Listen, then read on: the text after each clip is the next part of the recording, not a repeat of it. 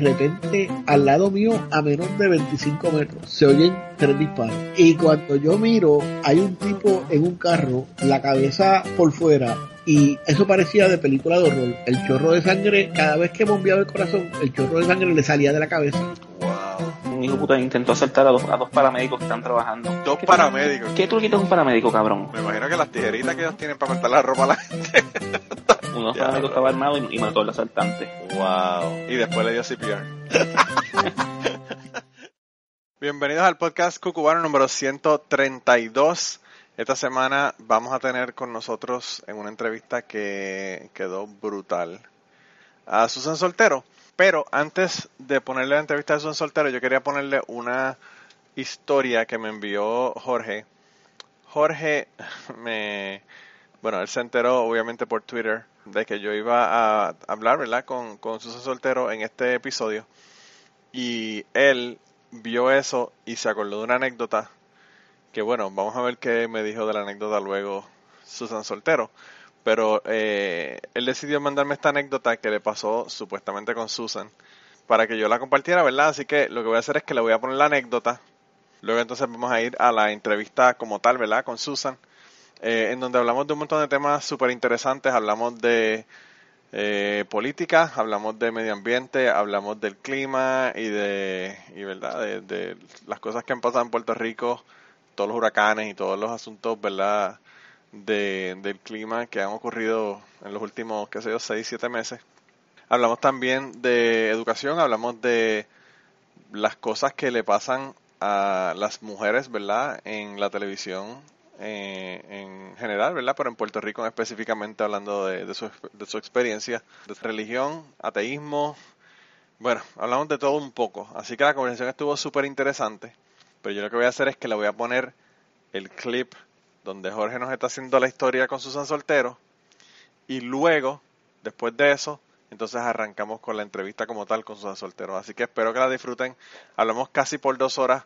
Así que, bueno, eh, ¿qué le puedo decir? Tienen un treat brutal en el día de hoy. Así que espero que, que, de que disfruten la entrevista tanto como yo me la disfruté. Y espero que Susan se la haya disfrutado.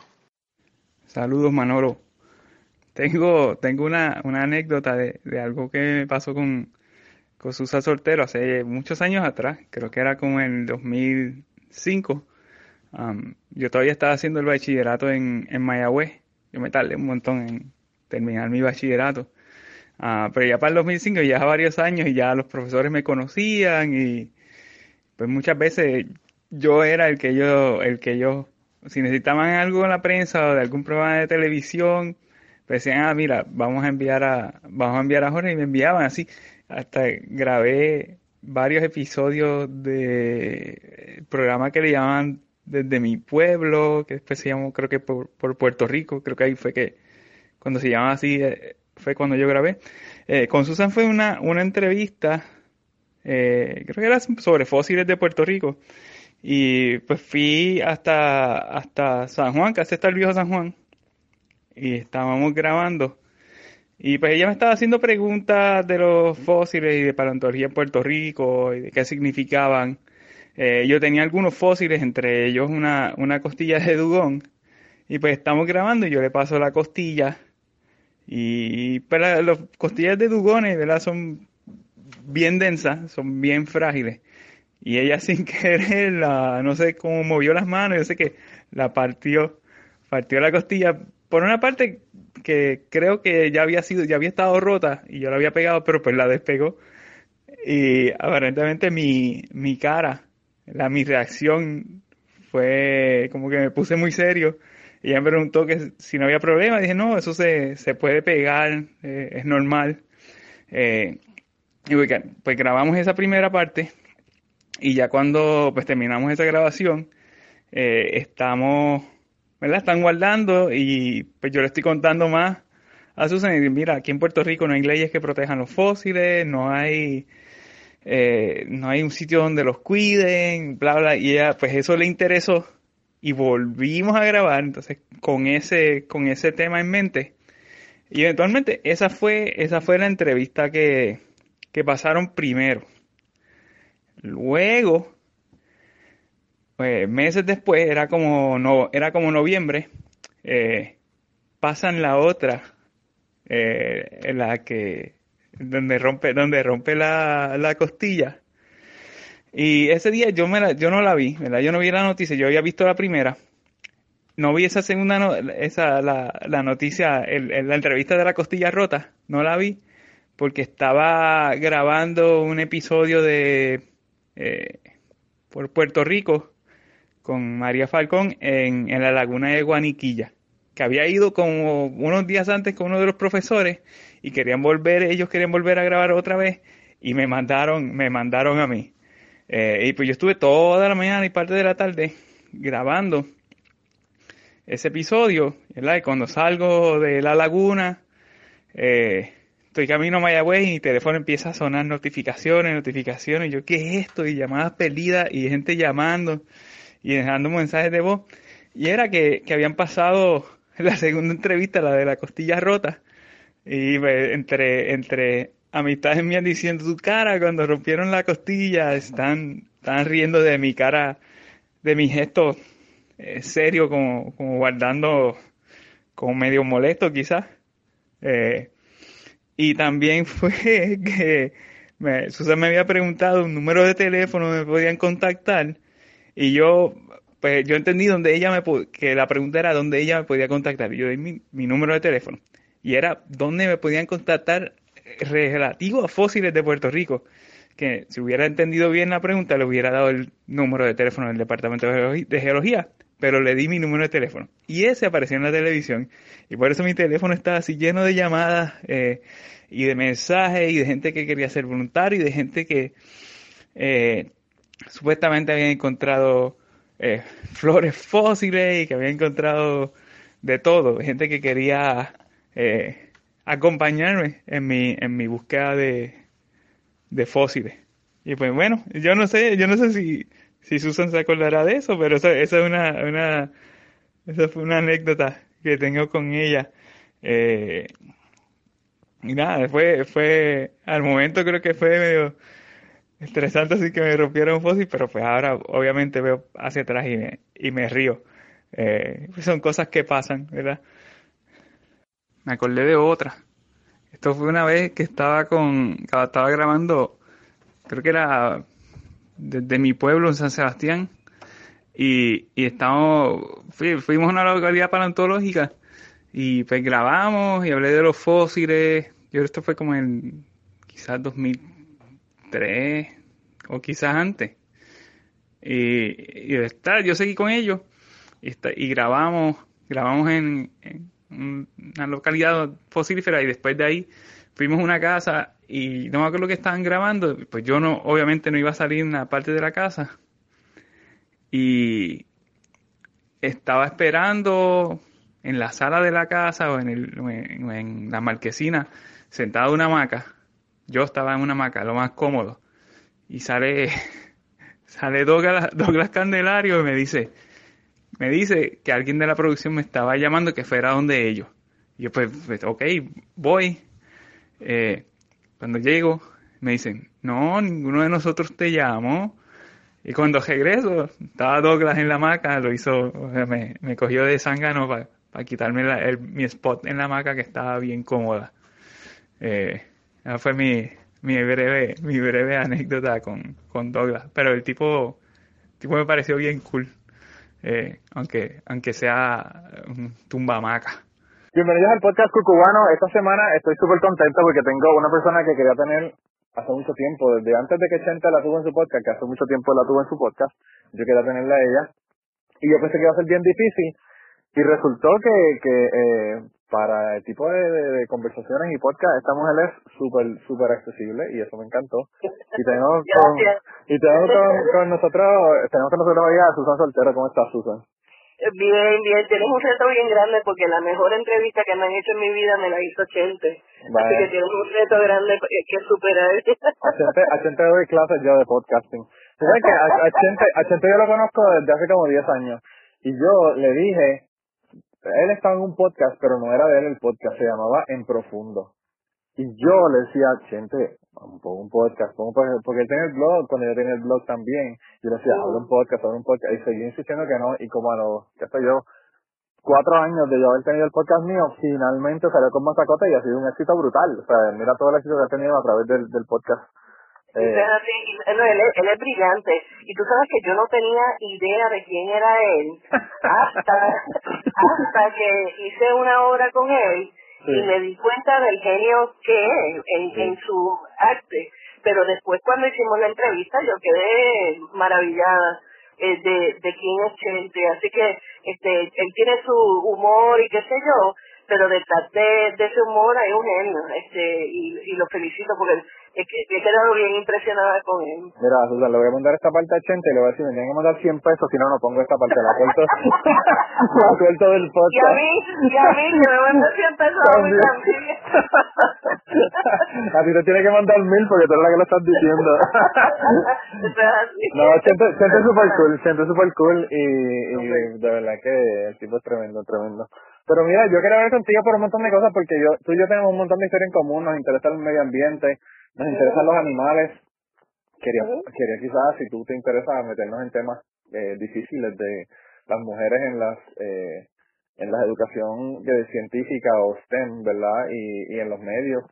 Eh, Pero lo primero que quería eh, que me contaras qué estás haciendo, que me contaras de tu, dame, de todos tus blogs, de tu, de lo que estás haciendo ahora.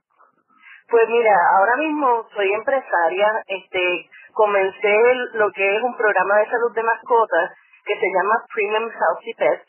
Este es netamente puertorriqueño y lo hice con el bolsillo del boricua en mente porque los planes médicos que hay en el mercado para mascotas son bien caros. Sí, son carísimos.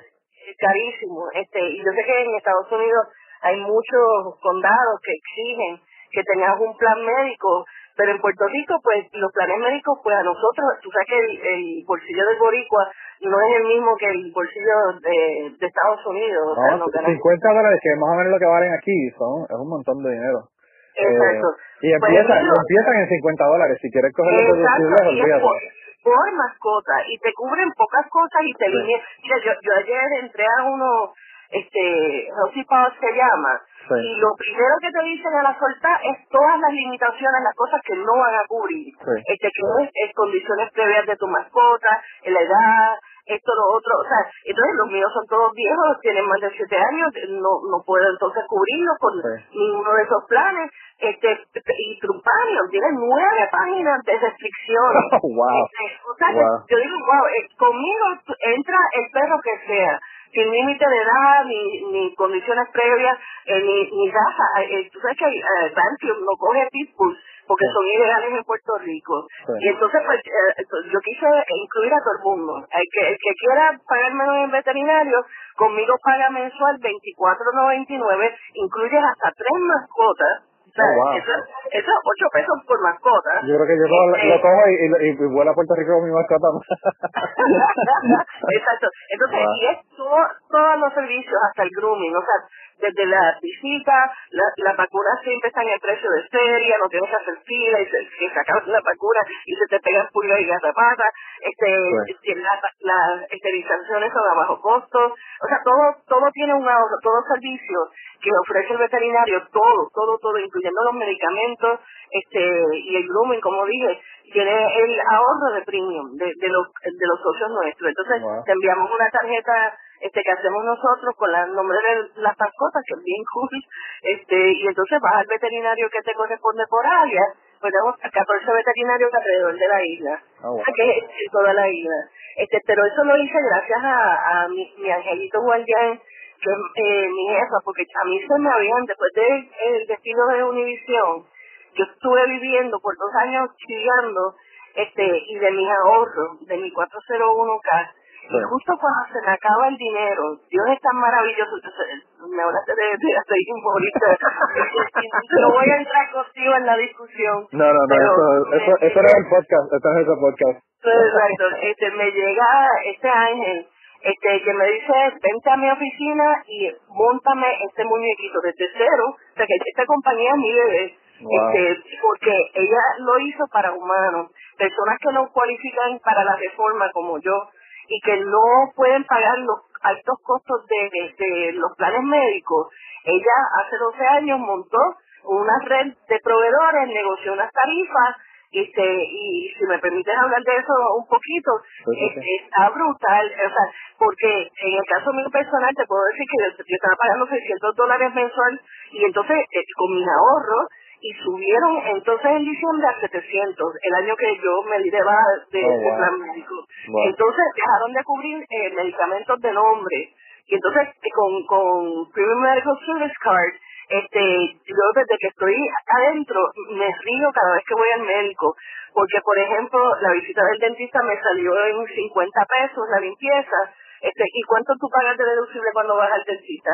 O sea, por, lo general yo pagaba como 100 este, o 200, dependiendo si me hacían resinas y cosas así. Y ahora no pago, pero no estoy pagando los 700 mensuales. Este, me, dio bronquitis, fui a una, a una clínica que ellos tienen y me salió en 25 pesos cada más la terapia. Si fuera a un neumólogo, ¿cuánto me sale la terapia? ¿Ah?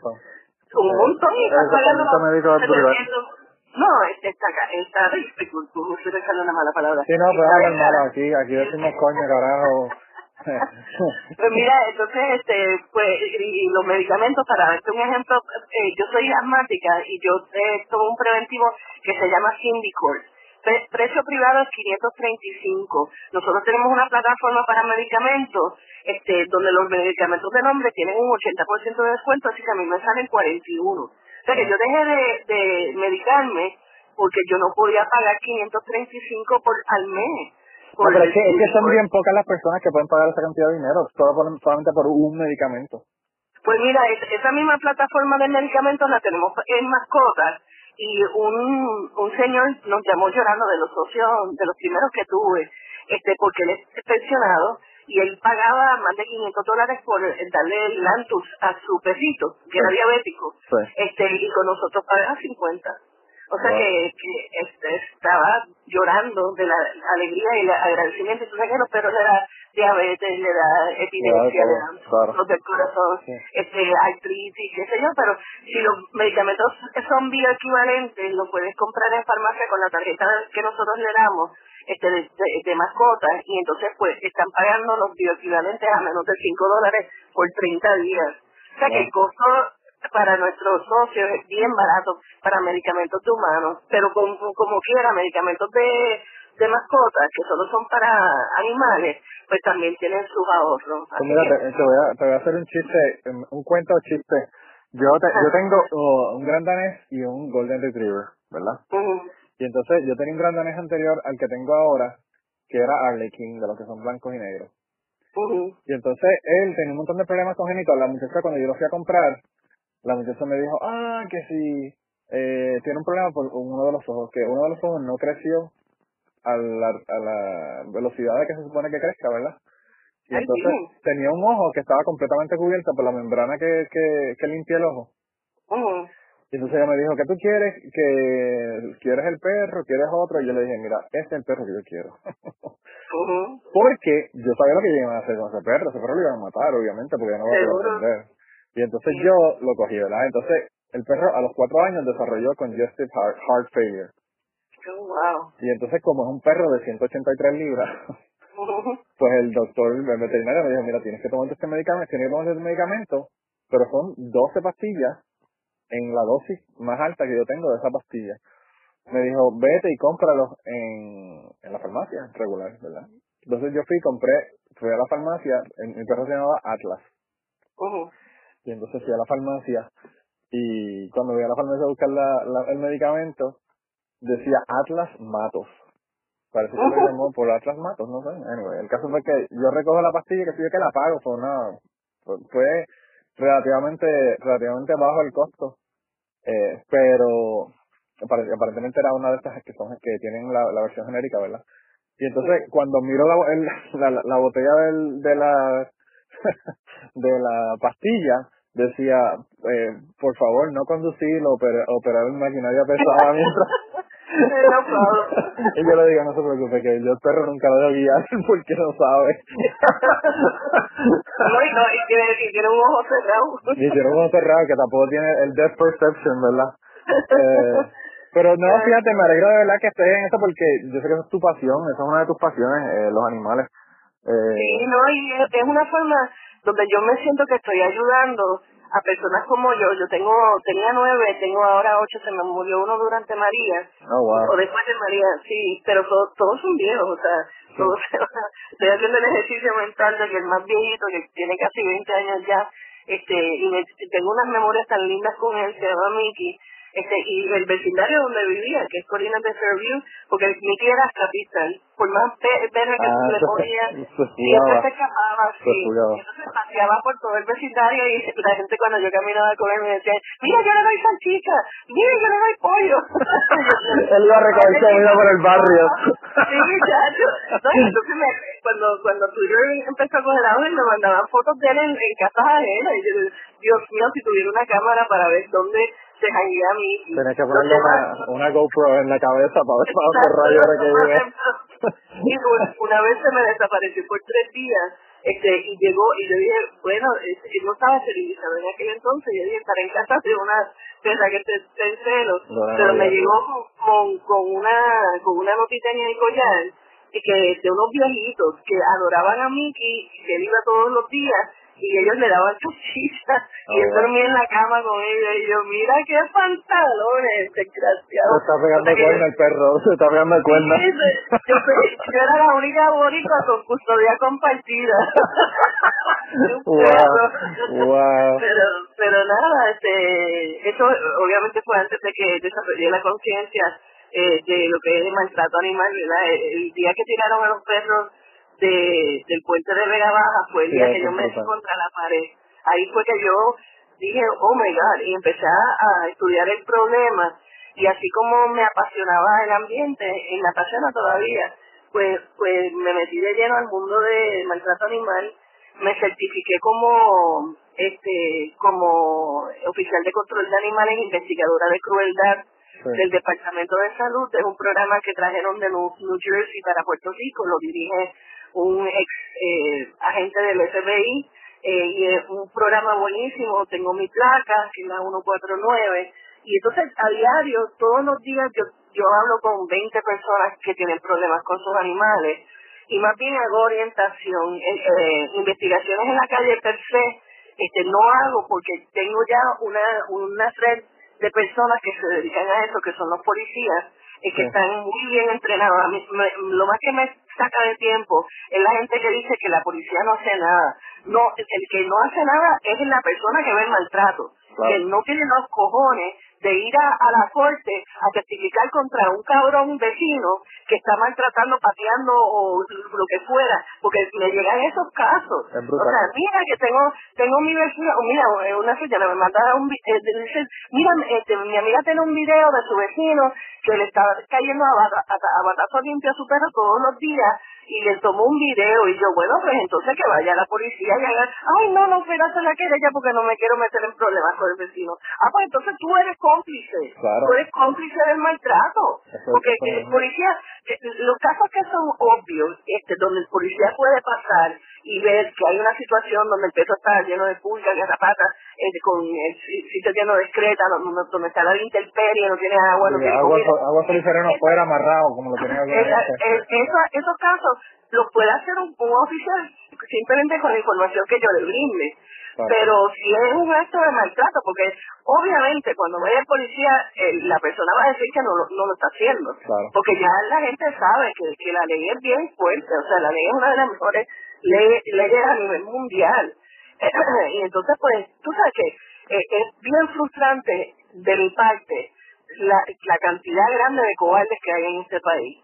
Que entonces quieren, es que es como todo, es como todo, tiene que ver con el estatus, que quieren que uno le haga todo. Ah, entonces, lo, lo más gracioso, que me llaman y me dicen, mira Susan, tengo un perro, este me voy para Estados Unidos y, y, y quiero que me ayudes. ¿Ayudes a qué? Yo no tengo perrera. O sea, la responsabilidad es tuya, de por vida de ese animal. Claro. Tú te vas para Estados Unidos, que hay un grupo aquí que está mandando los perros y gatos a Estados Unidos sin costo alguno. O sea, que se acabaron las excusas de que no me lo puedo llevar. Está bien. Susan, pero independientemente de eso, cuando tú asumes la responsabilidad de un perro, tú asumes la responsabilidad de darle comida, de tener donde se queda, de llevar al veterinario, de las vacunas. O sea, eh, y yo creo que en Puerto Rico el problema es que la, población no está educada hacia eso y también la situación económica en Puerto Rico es tan eh, precaria en, en muchos en muchos casos, ¿verdad? que es bien difícil, pero entonces yo lo que pienso es esas personas que realmente no saben dónde va a salir la, la comida el próximo mes, porque es raro, tienen tres perros, ¿entiendes? Eh, yo eso no, no lo puedo entender. Eh, y aquí en los Estados Unidos es totalmente lo contrario. Los perros tratan mejor que la gente. Yo creo que si tú pides dinero para un perro que está enfermo, te dan, te dan, eh, tienes más posibilidad que te dan dinero aquí en Estados Unidos para el perro que para una persona que, no, que sea indigente que no tenga casa. Pues sí, no, no, y aquí, aquí mucha gente de los grupos de rescate, o sea, mi, sueño es, porque este creé una fundación y parte de la membresía de Premium House va hacia las cuentas de, de las rescatistas. Yo quisiera, porque como los grupos de rescate este y, los individuos que tienen rutas, este, le están haciendo el trabajo al gobierno y por eso el gobierno mira para el otro lado. Este, y grupos como el US Society que ahora quiere esterilizar a, a 30.000 mascotas de, manos privadas. Este, ya empezaron las eh, esterilizaciones gratuitas. Este, están haciendo el trabajo que el gobierno simplemente no puede o no quiere no hay no hay ánimo para para cambiar la situación de los perros en la calle en Puerto Rico porque se están robando los chavos o sea se están embolsicando los chavos a nivel de la legislatura y si, si me permites hacer un statement político este para para el récord papi fue uno de los demandantes para que nos dieran el voto presidencial uno de los tres papi mi tío y el, el abogado Gigi Actúa yo soy estadista y soy republicana este, pero no soy, no soy TNP, porque son unos corruptos. Los, los cabrones están dándole trabajo. Tuviste, por ejemplo, en el Fondo de Seguro del Estado, no sé si leíste, que hay 17 eh, ayudantes especiales. 17. Y son los esposos y los candidatos que, que perdieron. Entonces, Rivera por, por otro lado, tiene a todos sus panas PNP, eh, o sea, un montón. La, la, el presupuesto de la legislatura aumentó este año. ¿Cómo es posible si se está yendo la gente? Y entonces pretende castigar al pueblo trabajador con la reforma laboral y las pensiones cuando lo que tienen que hacer es mirar al gobierno y, vaciarle los bolsillos a ellos y también a, la, la, este, los salarios de la Junta, eso es. Yo le escribí aviso porque yo estoy, mira, como puertorriqueña y como empresaria que estoy empezando, yo me siento con el agua hasta el cuello y tengo un estrés brutal. Y, y verlos a ellos, este, del Estado o de, del Estado Libre Asociado y del gobierno de Estados Unidos tratar de, de ahorcarnos. O sea, asfixiarnos está brutal. O sea, pero, pero fíjate, Susan, tú, dices, tú hablas de, de, de que los PNP, pero es la misma mierda con los dos lados.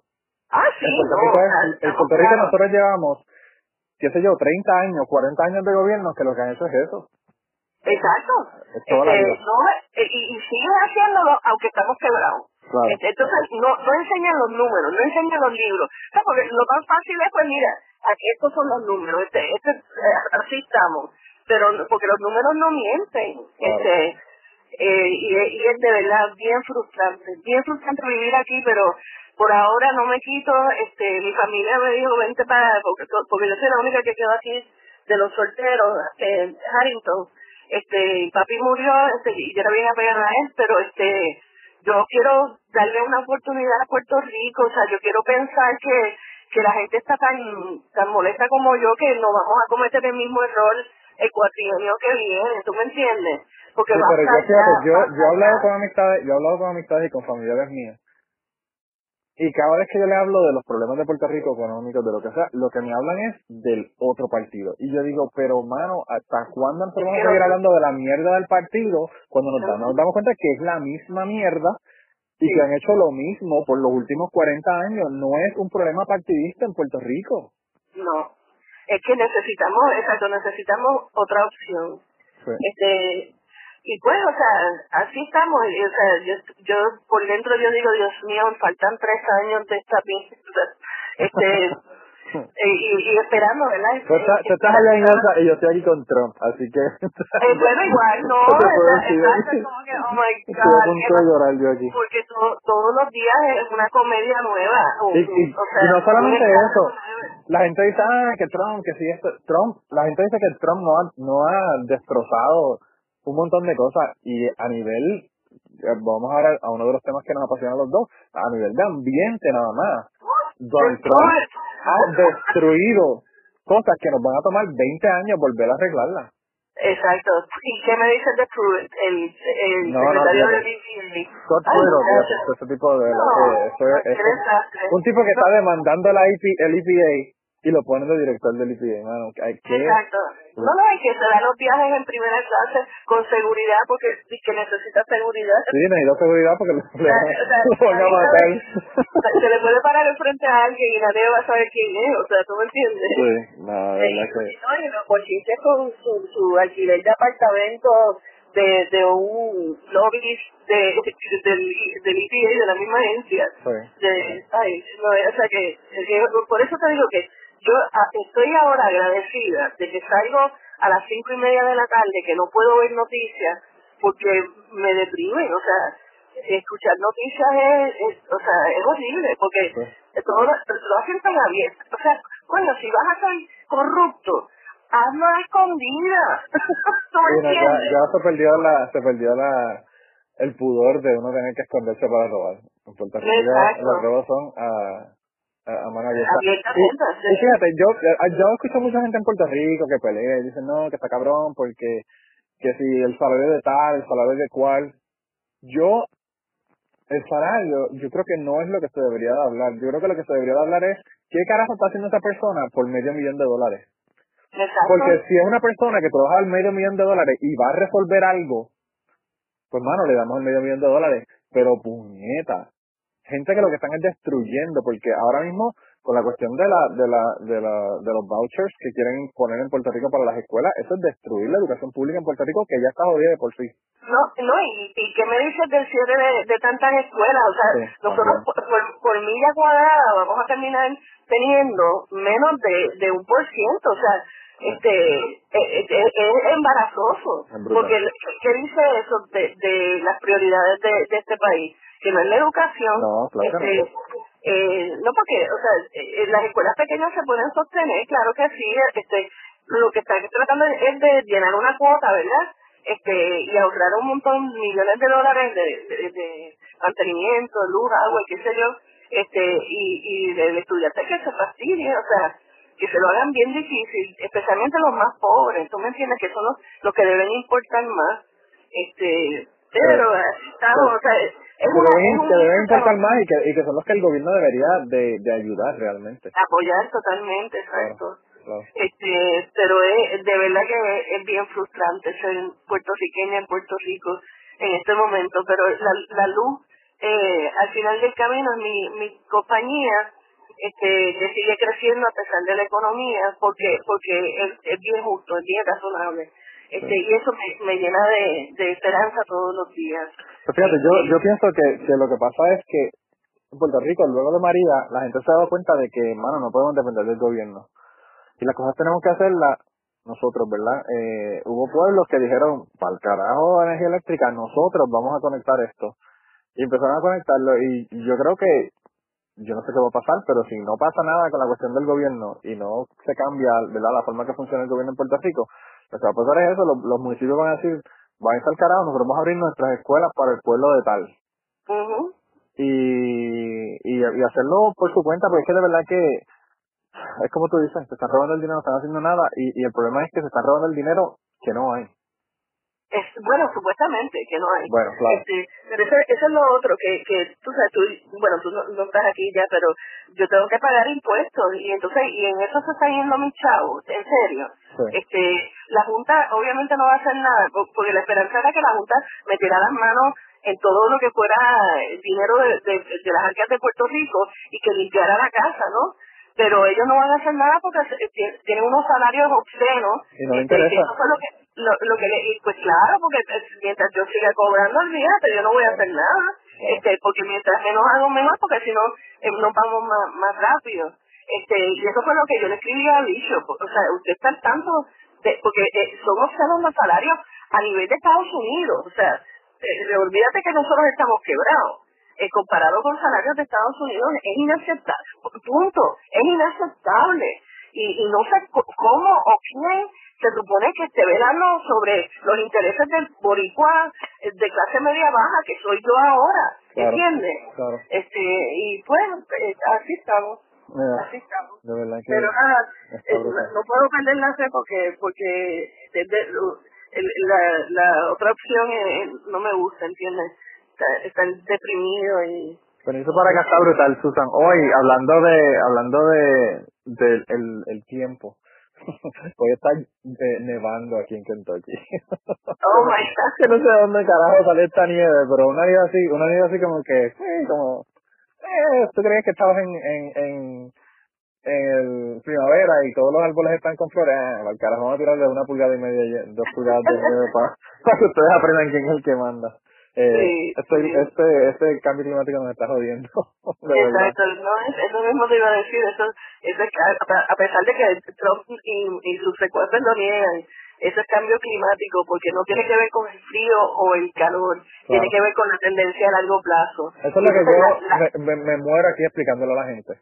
Sí, la atmósfera está más caliente en general y puede eh, absorber más humedad. Así que las, las nevadas son descomunales. Eh, la diferencia de antes, que eran los flex bien chiquitos, ahora son eh, eh, copos de nieve bien gordos y grandes. Y que no solamente a, a, destiempo. de contacto. Claro, y a, y a destiempo, a destiempo, porque ahora, o sea, es, raro ver una... yo, fíjate, bueno, eso fue lo que estudié realmente y pues yo trato de explicarlo a la gente, hermano, pero aquí de verdad que es como que como te digo, como un salmón contra la corriente. Eh, el otro día llegó un, el otro día llegó un muchacho. Ah, ah. dime, dime, dime. No, que tú estás en Redneck Country, que sí, son los seguidores de Trump. Sí, todo. Mi, mi vida, yo en mi papeleta tengo a Mitch McConnell y al, a Rand Paul, para que tengan una idea de por qué no son las opciones que tengo en los republicanos aquí. Eh, sí, no, no, eso hay que votar en contra, son más remedio. Eso puede, hacer lo que sea, pero esa gente hay que votar en contra. por el simple hecho nada más de que de que Mitch McConnell lleva ahí 30 años en, en, en, la, en la posición en la que está en el Senado, por eso nada más hay que votarle en contra. Yo creo que deben poner term limits para esta gente, para que estén 8 años y para el carajo. Exacto. Para que no, para que no crean para que no creen demasiadas demasiadas relaciones con, con gente que le están pagando por debajo de la mesa. Bueno que está lleno de esta gente. Acabo de ver House of Cards, estoy buqueando con ah, Netflix, porque todavía en mi casa no, no hay no hay internet y no hay wifi. Este, y tengo la antenita, así que este mi hijo me presentó a down, eh, downloading este Game of Thrones completo, me encantó, me gustó, estoy, estoy adicta, no puedo esperar hasta que salga el Season 8, este, el Winter has arrived. pues parece que aquí en Kentucky ya llegó porque están aquí dos pulgadas de nieve en la, en la eh, los, paralelos entre, entre Game of Thrones y la vida son increíbles, igual con eh, House of Cards. Este, este, eh, los para, o sea, las cosas que ellos discuten antes de que llegara Trump son increíbles. Yo digo, oh my God, qué visionarios los escritores de esa serie. No solamente eso, Susan, si, si lo que pasa en Washington es la mitad de lo que pasa en House of Cards, estamos jodidos. imagínate, imagínate. Y no, y no lo dudo, porque es que los paralelos son o sea, por eso que cuando estaba viendo House of Cards, los paralelos son tantos, tantos. Las, cosas que estamos viendo en las noticias a diario, yo digo, oh my God. Pero ya eh, ya vi este Orange is the New Black, este y Orange is the New Black es buenísimo también. Breaking Bad también, oh, que sería excelente. Este, así que por ahí voy. yo, yo casi no tengo ni tiempo de, ver televisión. Yo tengo tres, tres niños y pues ya tú sabes.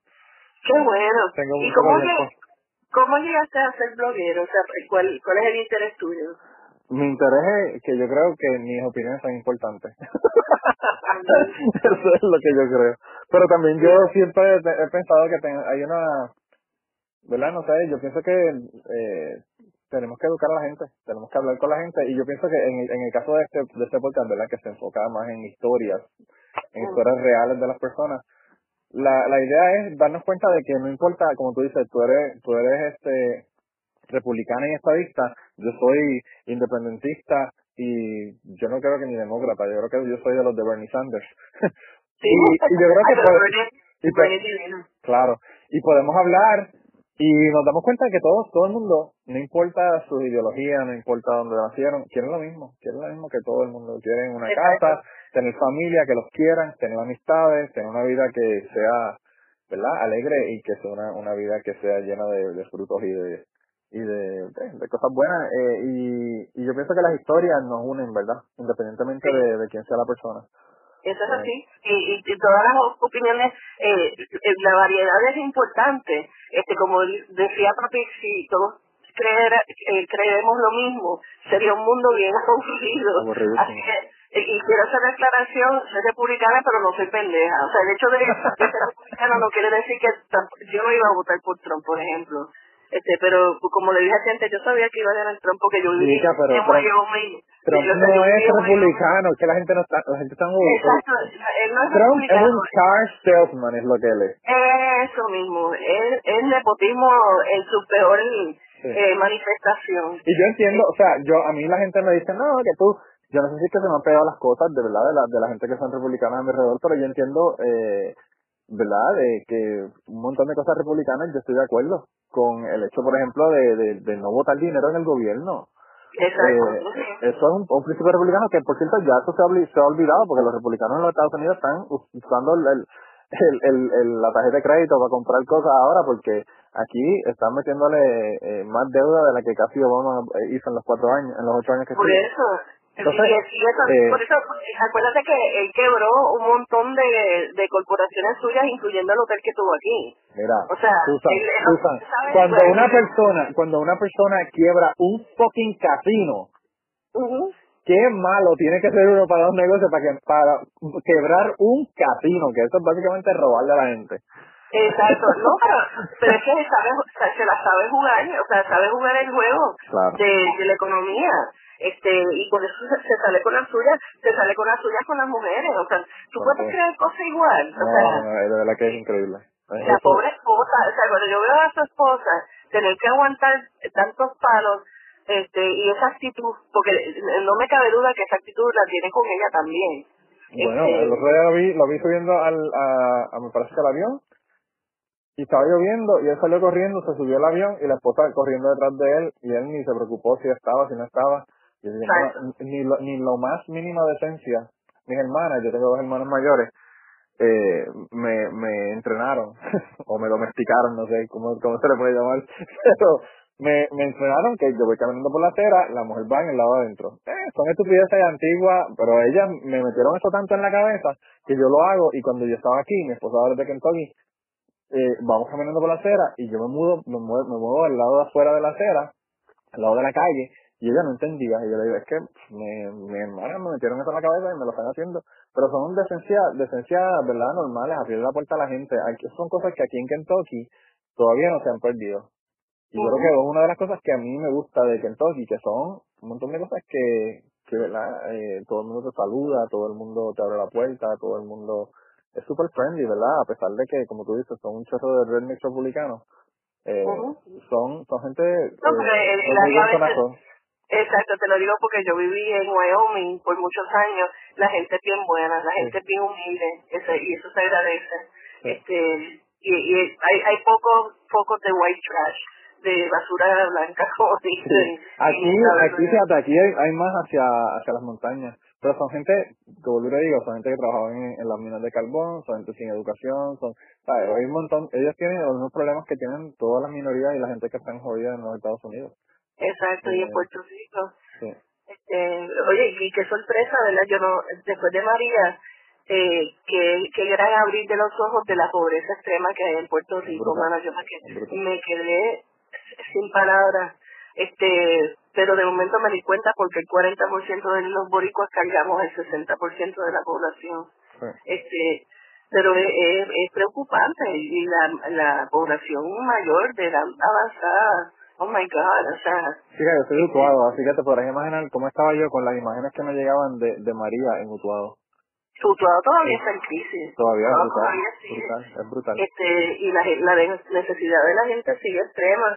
Este, y, y pues, y el gobierno peleando por allá por otras cosas. Haciendo decla- de- declaraciones de ayuno. Sí, exacto. que, como tú dices, estoy, estoy pelado, pero sigo pagando los salarios exorbitantes de, Sí, de la Junta y de los miembros de la legislatura. y de, de todos los ayudantes especiales y los consultores. y- eh, o sea, todo eso, todo eso es grasa que se puede cortar, mi pana. Claro. Este, pero, pero no lo consideran. Este, y pues, por eso, por eso es bien difícil vivir aquí en estos días. Mira, y hablando de, temas escabrosos y de cosas difíciles, yo quería que tú me contaras, si me quieres contar, cómo ha sido para ti, que eres mujer, estar en los medios en Puerto Rico o estar en, lo, en ¿verdad? En, en, en cuestiones educativas que son relacionadas con, con la mayoría de hombres, ¿verdad? Y que, y que eh, son, son, qué sé yo, la, la, la, la educación en ciencia, yo estoy en un montón de grupos y en, ¿verdad? organizaciones tratando de que haya más mujeres que se, que se interesen en los temas, pero no sé cuán difícil se te hizo a ti, ¿verdad? Eh, estudiar todo esto y, y en los medios, porque en los medios de verdad que yo no sé, pienso que es cutthroat, como tú dices. Sí, no, es, un ambiente bien tóxico, especialmente la televisión. A mí, a mí me encanta la radio, mucho más que la televisión, eh, por lo que te voy a decir. Ah, eh, ah, en estos días, no sé si viste la foto mía de cuando yo eh, traté de modelar en un momento dado, y Jochi Melero me hizo un portfolio Wow, tú conoces a Jochi Melero. El padre. Eh, hijo también, Wow. pero el padre fue el que me hizo el, el portfolio y no me cobró porque creía Wow. en mí. Este, y pues subieron una foto donde yo obviamente seguía instrucciones de un maestro, ¿verdad? Claro. Él me decía, oh, ponte así, ponte y yo pues, en esta foto pues eh, no tengo la parte de arriba de un bikini, pero estoy de espalda, porque mi, mi mejor lado es la parte de atrás. Este, porque en aquel entonces, a los 17 años, la parte de frente no era impresionante. Este, pero estaba jugando voleibol, estaba eh, corriendo piscicampo, estaba estudiando en la Universidad de Michigan, este, y quería entrar en ese mundo, y fue la primera vez que sentí discrimen por mi cuerpo, porque en aquel entonces, estando en, en mi mejor forma y en mi mejor peso, este, me dijeron en las agencias de modelaje de Detroit todas, que yo tenía eh, unos muslos muy grandes y unas nalgas muy grandes.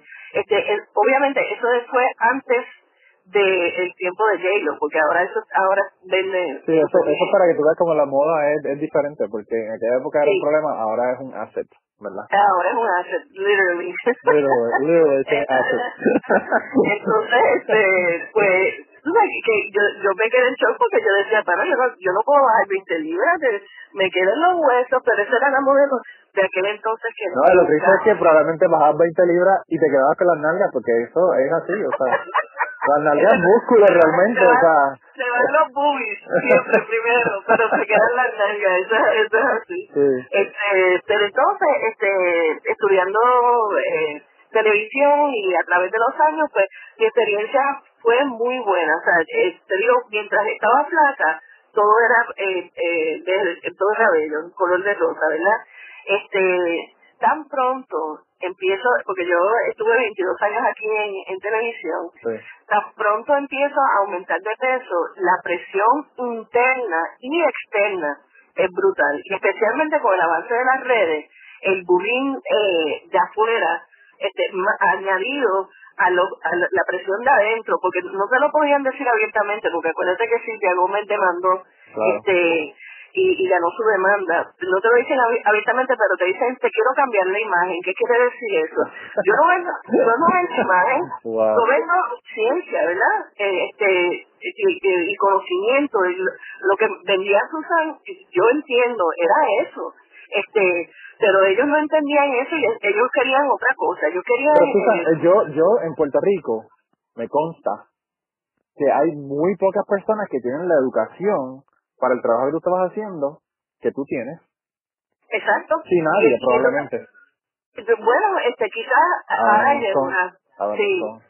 Y Débora también es muy buena, este, y, y está certificada también. Pero voy, Adam Este, era profesora de la, de la, de programas de ciencias ambientales cuando yo estaba allá en la, en la universidad. Sí, eh, y yo creo que el problema más grande que ella tiene es que no es periodista. Y entonces en la televisión comete unos errores que, que, los periodistas sabemos que no podemos cometer, que es, por ejemplo, eh, verificar la, la, la, la fuente eh, y adjudicar en la fuente.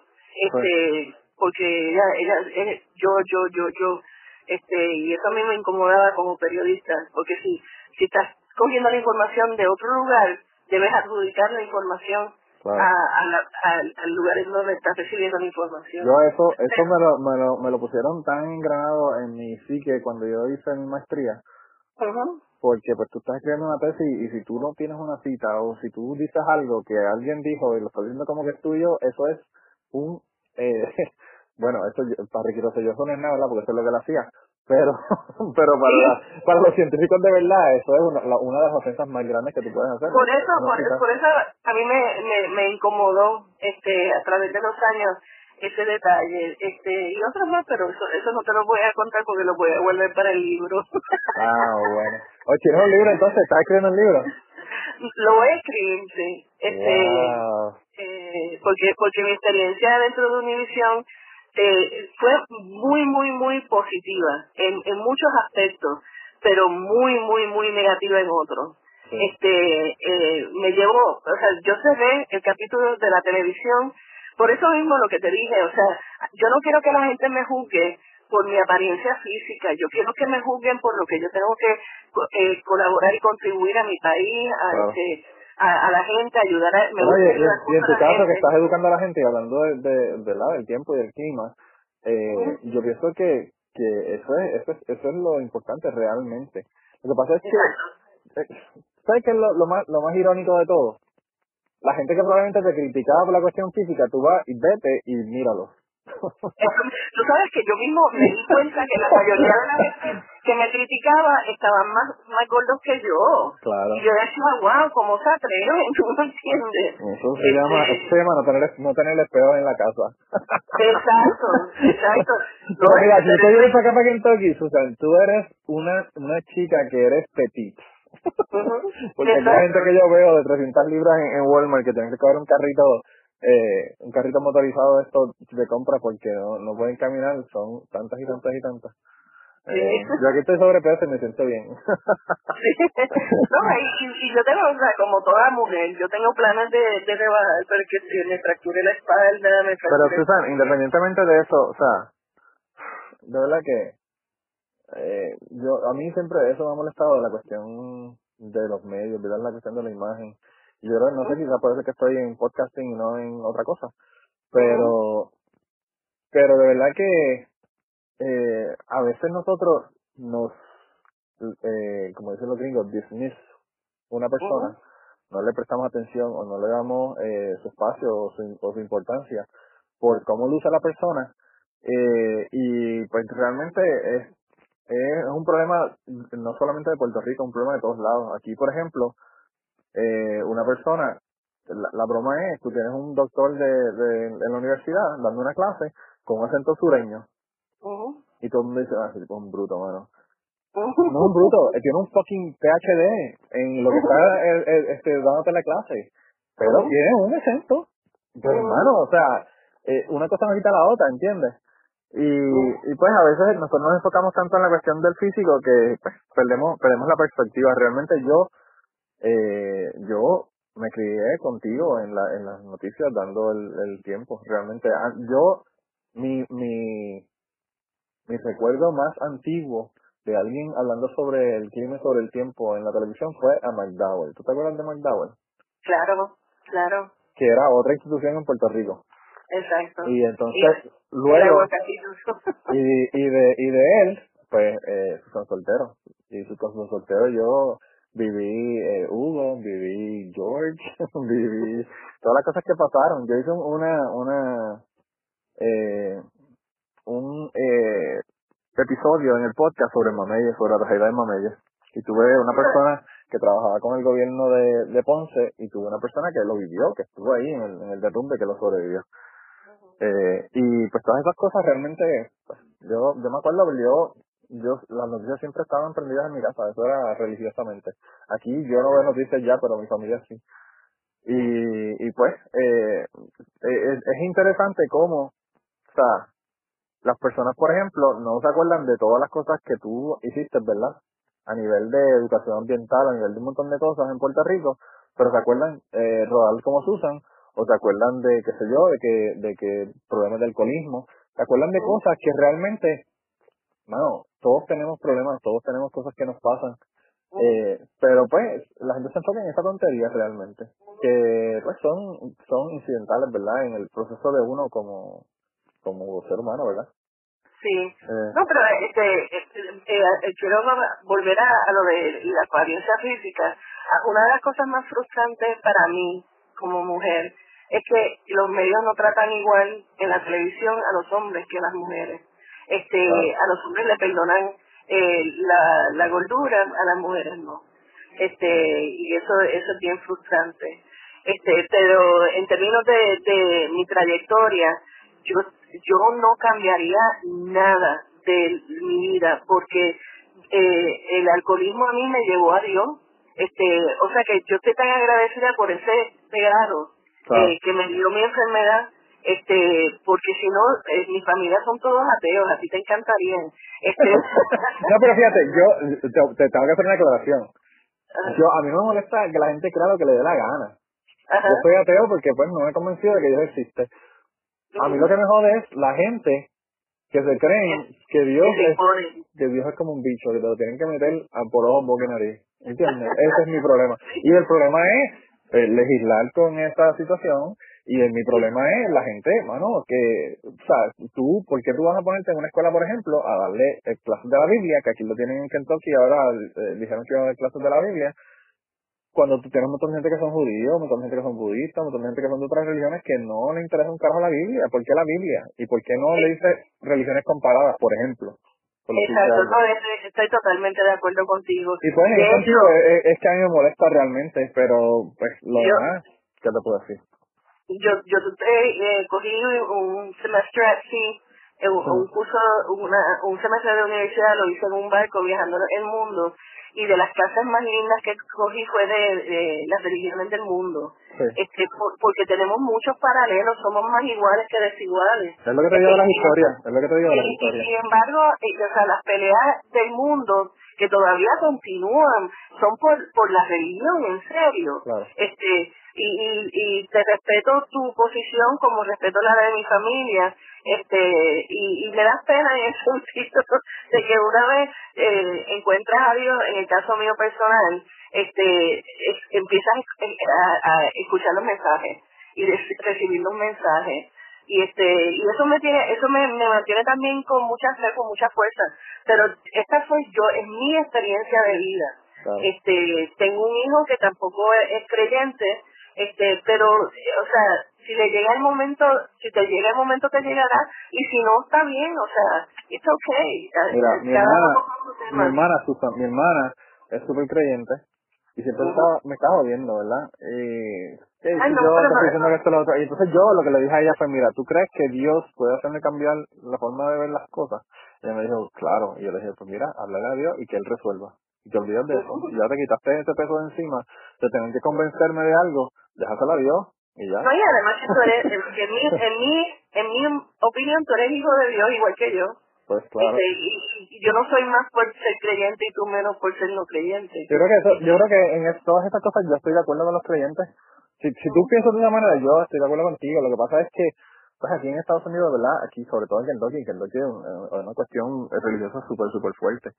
Y, y súper impositiva, que yo creo que es el problema realmente. Y, y la imposición es lo que hace, como tú dices, como tú dices, es lo que causa todas las guerras en el mundo y todo lo demás. O sea, Exacto, Eh, exacto. Bueno, y ya en unos segundos continuamos con la conversación del día de hoy y las historias que nos están contando, pero quería eh, pedirles un favor. Lo más importante que les voy a pedir es que compartan este podcast, compartan en sus redes sociales, vayan a iTunes, déjenos un review si quieren para que las personas nos puedan encontrar en iTunes. Y si además de eso te gusta nuestro podcast, te gusta lo que hacemos y quieres apoyarnos, pues yo creo que la mejor forma de apoyarnos es ir a patreon.com slash y allí puedes hacer una donación ya sea mensual o de una sola vez para contribuir al podcast y tener acceso a un montón de contenido que no está en el podcast regular. Así que nada, ve, apóyanos y nada, regresamos con la conversación del día de hoy. mami, mami vive en, en Florida este y tú sabes que los Southern Baptists son bien, bien extremistas también. Y yo le dije a mami le dije mami deja de pelear con ellos porque te vas a ganar su enemistad son yo no creo en el fanatismo en ningún en ningún escenario porque los los que son uber fanáticos este no no hay espacio dentro de su mente para opiniones que varían ¿entiendes? es su manera o no, mm, o sea, no way, ¿entiendes? Claro. Y eso, eso no es así, eh, con, con ningún tema, tú sabes, hay, hay espacio para, para variar, ¿entiendes? Ay, y yo, y yo aquí, aquí por ejemplo, eh, todo, lo primero que te preguntan es, uh, what, what church do you go to? ¿A qué, a qué iglesia tú vas? eh, y entonces yo, eso es una pregunta bien difícil para mí, porque si yo le digo, yo soy ateo, ya la gente te tiene todas las imágenes de lo que es un ateo. Están todas erróneas. Son todas erróneas. Yo no como nene, yo no mato gente, yo no robo, yo no violo. O sea, porque la gente lo que piensa, este es ateo porque quiere matar gente, o quiere violar gente, o quiere hacer lo que le da la gana y no tener ninguna responsabilidad. Sí, eh, que también son otras, otras, ¿verdad? Cosas que la gente piensa sobre los ateos que realmente no son ciertas. Entonces, eh, pues dependiendo de la persona, yo a veces le digo, no, mi esposa va a la iglesia tal. o, o porque, by the way, ella es creyente. Eh, y o le digo o le digo este yo soy ateo a veces le digo yo soy ateo eh, para que la gente también conozca ateos y se den cuenta que no que no somos este el, el villano de la película tampoco verdad sí. No eh, yo, yo, me crié con en una casa atea así que yo sé exactamente que que los ateos son normales son y, son hijos de Dios.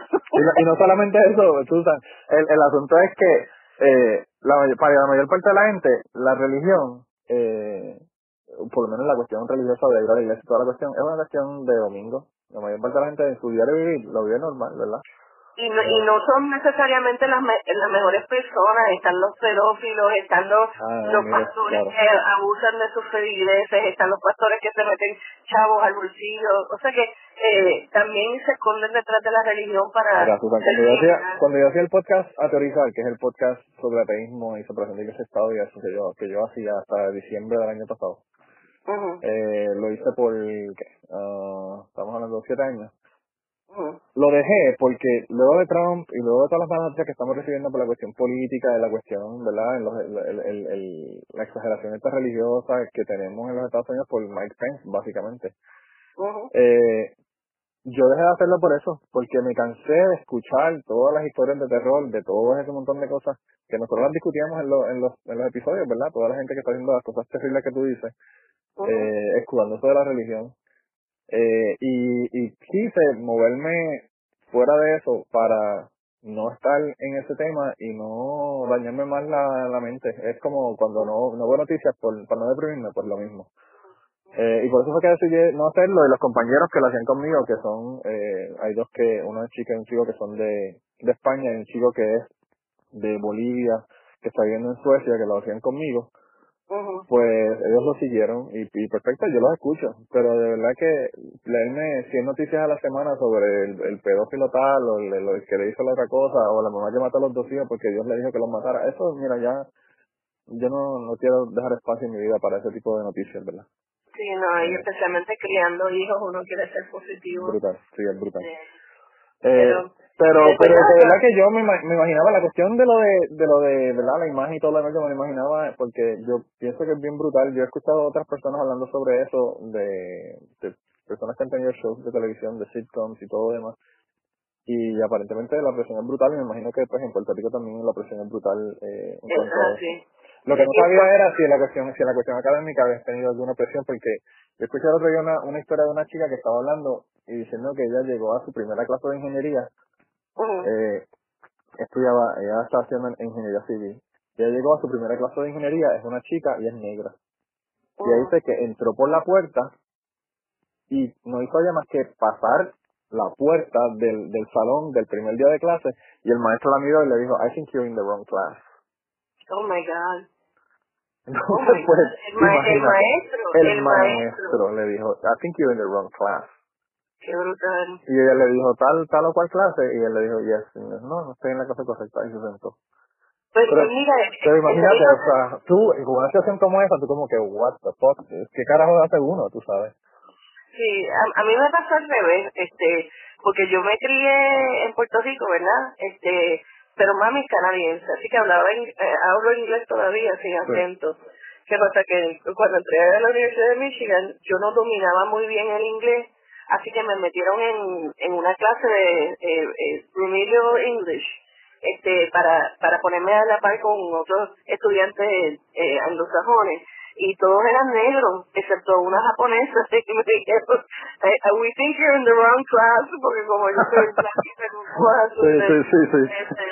este, eh, problemas en clases de ciencia nunca tuve por eso mismo, porque yo parezco americana, Sí. este, y entonces, y discrimen como mujer tampoco, este, en las clases de ciencia pero este sí re- recibí mucho discrimen este de y yo- siendo blanca. Así que ni me imagino lo que sienten los negros y los los hispanos. Porque por ejemplo a mí una compañera judía me dijo que como yo era mitad boricua que yo era menos inteligente que ella. Wow. este eh, también en Spokane, que es el, el, la capital de los Aryan Nations, porque mami era, mami eh, vivía en British Columbia, así que yo me iba moviendo en Estados Unidos hacia el noroeste, ¿verdad? Para estar cerca de mis familiares allá canadienses. Sí. Este, y la última ciudad que viví fue Spokane, que queda bien cerca de la frontera con Canadá, este, y mi hermana vivía en aquel entonces en Seattle. Pues qué pasa, a mí me, me, me embarraron el, y rompieron el cristal del carro, porque yo or- orgullosamente decía que yo era boricua, me enfangaron la casa, y yo escuché a mis compañeros decir que no se iban a poner un headset, por ejemplo, después que se lo había puesto un compañero negro. Oh, Eso wow. era uno, uno en la emisora de televisión donde yo trabajaba, pero como ellos no sabían, o sea, ellos pensaban que yo era blanca, Sí, me hacían sí, te hacen esos comentarios comentarios, claro. y, y yo los escuchaba. Así que el, el racismo en Estados Unidos y todo el, el que ha vivido en Estados Unidos lo sabe. Este, está ahí, es como un- una corriente que a, a ninguno le gusta admitirlo, pero existe. Es igual que el discrimen en, en contra de las personas eh, gorditas en la televisión. Este, déjame darte otro ejemplo de, las presiones que yo sentía. Yo desarrollé con el tiempo problemas en los pies ten- tengo tenosinovitis, tengo un ligamento partido, tengo tenía un tendón roto y llegué al punto que yo no podía usar tacos. Este, así que yo uso zapatos ortopédicos que acá entre tú y yo cuestan mucho más Que que las claro, que, se claro. la, la, la, las Barbies que están en la televisión. Esa es la ironía del asunto. Esa es la ironía. Entonces, un, un jefe me dijo, no, no te quiero ver con metedeo eh, al aire. Y yo dije, estos no son metedeos, estos son zapatos ortopédicos. Y tuve que traerle una, una orden de mi ortopeda diciendo que no puedo usar ni, ni zapatos eh, altos ni zapatos cerrados porque me duelen los pies. O sea, yo fui al, al senior prom de mi hijo, le puse unos taquitos por cinco minutos y tenía las lágrimas que me salían. ¿Entiendes? Que no es, una, no es un invento mío, es, mi realidad. ¿Qué Pero lo que le debiste llevar no fue un papel del no. médico, porque le debiste llevar fue un papel del abogado diciendo de cabrón, te voy a meter una demanda por estar jodiendo por- conmigo por- por cuestión exacto. médica. Por, por verme como se ve todo el mundo en la calle, ¿entiendes? Pero entonces lo- los dedos de las de las Barbies por fuera con las tacas eh, de 5 pulgadas están bien, pero los míos no, ¿entiendes? Porque porque estoy en flat. Aparte de que un- yo no no sé, pero eh, a ti se te ven los tacos como tú estás hablando sobre el tiempo en la televisión. ¿Te cogen Este, completo? No, en, en el caso de nosotros no, por eso. o sea, ¿Qué carajo tiene que ver el asunto de los zapatos? es, por, por eso es, es discriminatorio, ¿entiendes? Era- la cosa era conmigo. Este, le- le- no, ningún jefe mío, ninguno, nunca, excepto uno, entendió por qué Susan Soltero era tan popular.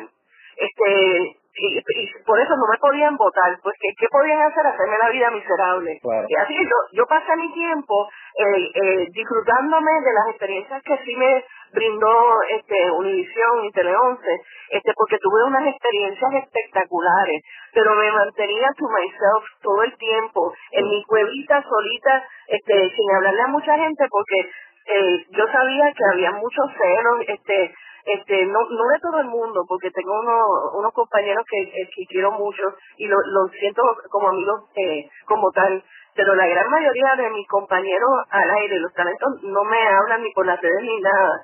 este y eso me confirma lo que yo siempre sabía verdad este que, que muchos de ellos no entendían cuál era la, la cuestión con Susan Soltero. Pero tú sabes, cuál, es la tú sabes cuál es la cosa con Susan Soltero. ¿Tú crees que yo te diga desde afuera cuál es la cosa con Susan Soltero que todo el mundo tiene es carisma yo te digo yo te digo mi teoría. Es carisma. Lo que le falta a la mitad de la gente que está en la televisión en Puerto Rico. Bueno, quizás quizás es un poco de eso, pero yo creo que también este es un poco el yo le digo el síndrome de Lady Diana, este que es que soy humana, padezco, eh, y, y ella también y a la misma vez eh, papi me enseñó a devolverle a mi patria, este a hacer patria, este a hacer bien dada al pueblo, porque a mí era de las pocas, y, pero sigo siendo de las que si tú me llamas y me pidas ayuda, yo te voy a ayudar, como yo pueda.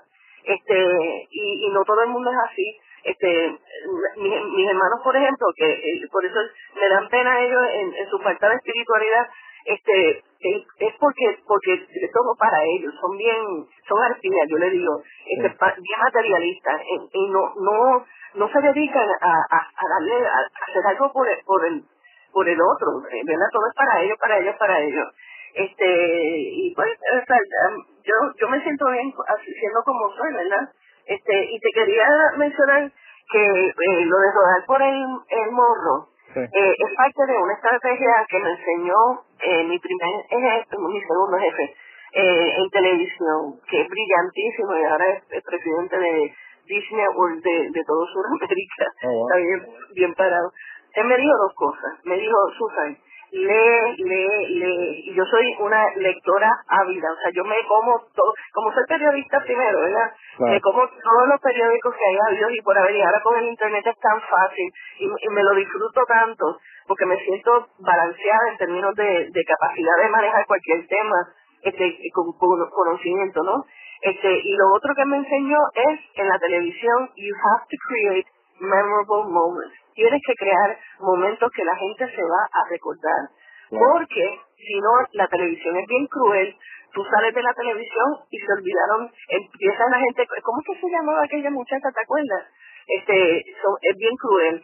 Así que cada, eh, eso es una, una cosa que, que extraño de la televisión, el disfrutarme, eh, crear, en, en mi mente, si yo sabía, y por lo general yo era la, la que manejaba mis historias, si yo sabía que iba a cubrir una historia, eh, pensar de qué manera yo puedo eh, crear que la gente se acuerde de esa historia, este, eh, para que entonces haya una enseñanza ambiental o perruna o lo que fuera, detrás de entonces de ese momento que se acuerda la gente.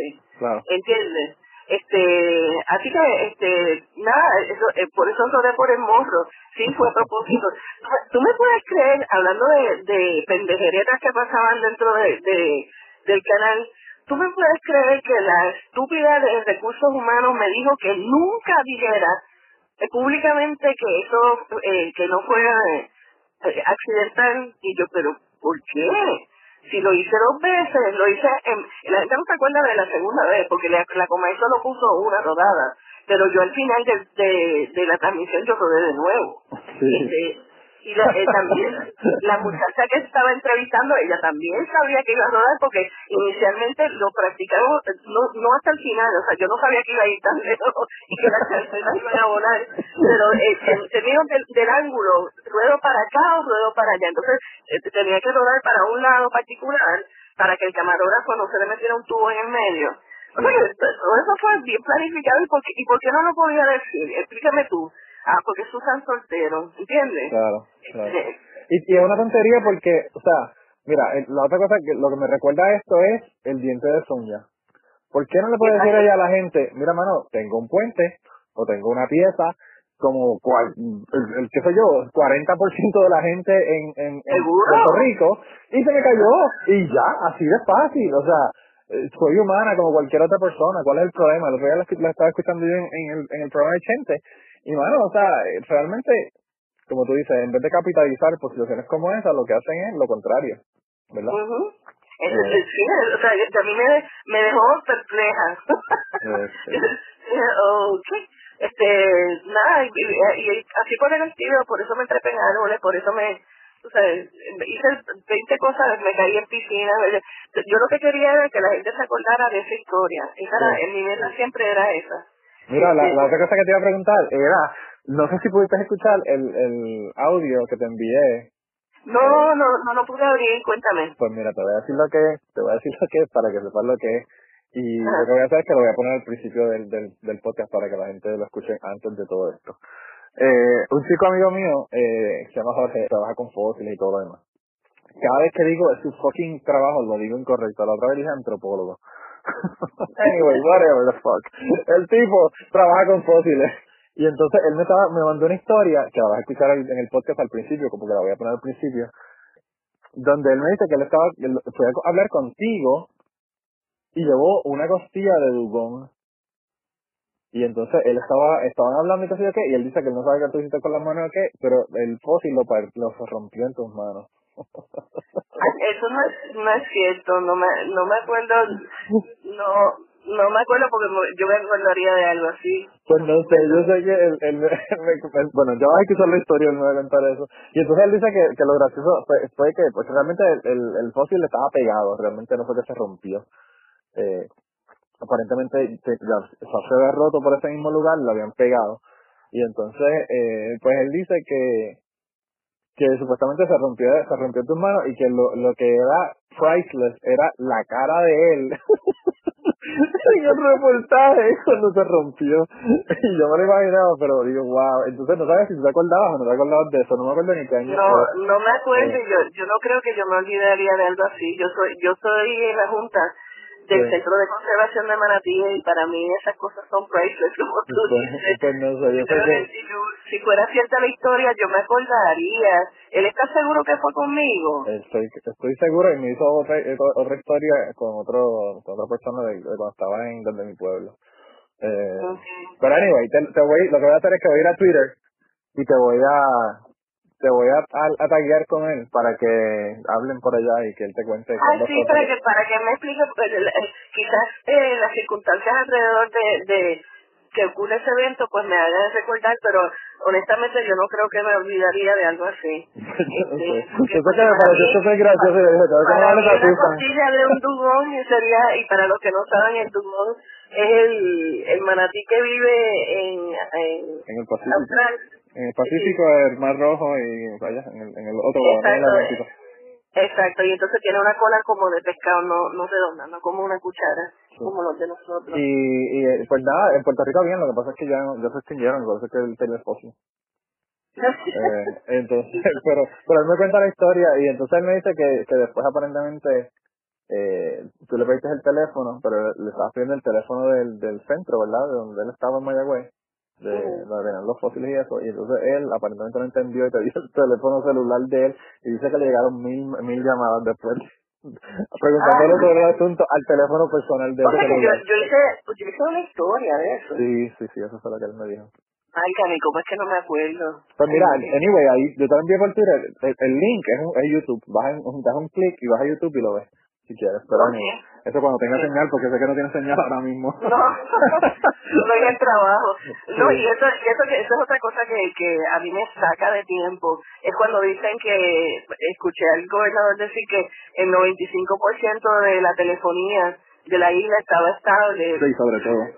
Sobre todo, are you kidding me? Yo trabajo en un call center y tú no sabes la cantidad de llamadas que se caen constantemente. Dile, dile al que venga aquí a Kentucky y que llame a mis dos hermanas, a ver si puedo hablar con ella decentemente. Exacto. Y las dos viven en San Juan, una vive al lado de la, de la, de, en, la avenida Piñero, básicamente.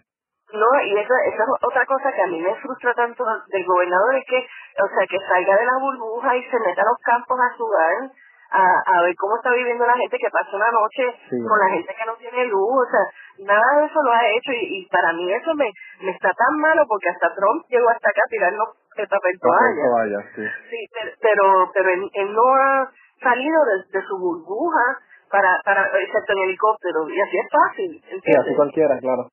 Eh, pero nada, o sea, eso para mí como único eso me frustra enormemente. Así que... Eh, de verdad que yo no sé qué va a pasar. Todavía me, me siguen a mí llegando historias de María y historias de la gente de las cosas que pasaron, ¿verdad? Con, con el huracán. Y, y yo te digo, yo viví eh, Hugo y George, y esto, yo creo que ni los dos juntos son lo que ha sido María. Eso, eh, de verdad que la devastación es brutal. Está brutal, ¿no? Y, y yo, yo en el, caso mío yo perdí mi techo. Este, eh, oh, eh, la, la, casa está bien, pero pero se me fue el galvanón encima del techo y entonces parte del techo de madera. Este, porque yo, yo heredé la casa, es una villa de, de papi, enfrente del lago La Escuría. Eh, la casa mía en Colinas de Fairview, este, no le pasó nada, no, no le entró ni una gota, pues yo tengo unos inquilinos allá este, y es raro, sí, ¿verdad? Por sectores, porque aquí cayó una bomba nuclear.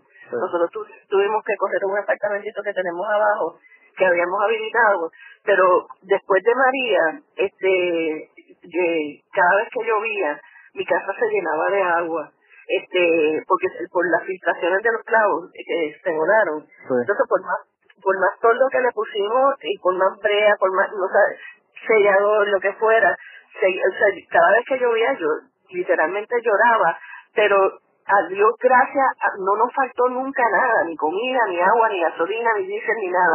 Este, la planta mía murió este antes que me llegara la luz, este, y no me hizo falta, porque ya uno, después que uno tenga agua, pues eh, la, la cosa no está tan mal, ¿verdad? Y nos acostumbramos a las linternas son bien eh, brillantes, no como antes, las linternas de antes. Así que eh, escuchando radio, este, viendo Netflix, eh, cargando baterías en el, en el trabajo. Así que he sobrevivido en los últimos meses. La luz me llegó en Navidades, el agua me llegó como un mes después. Pero estábamos preparados, teníamos cisterna.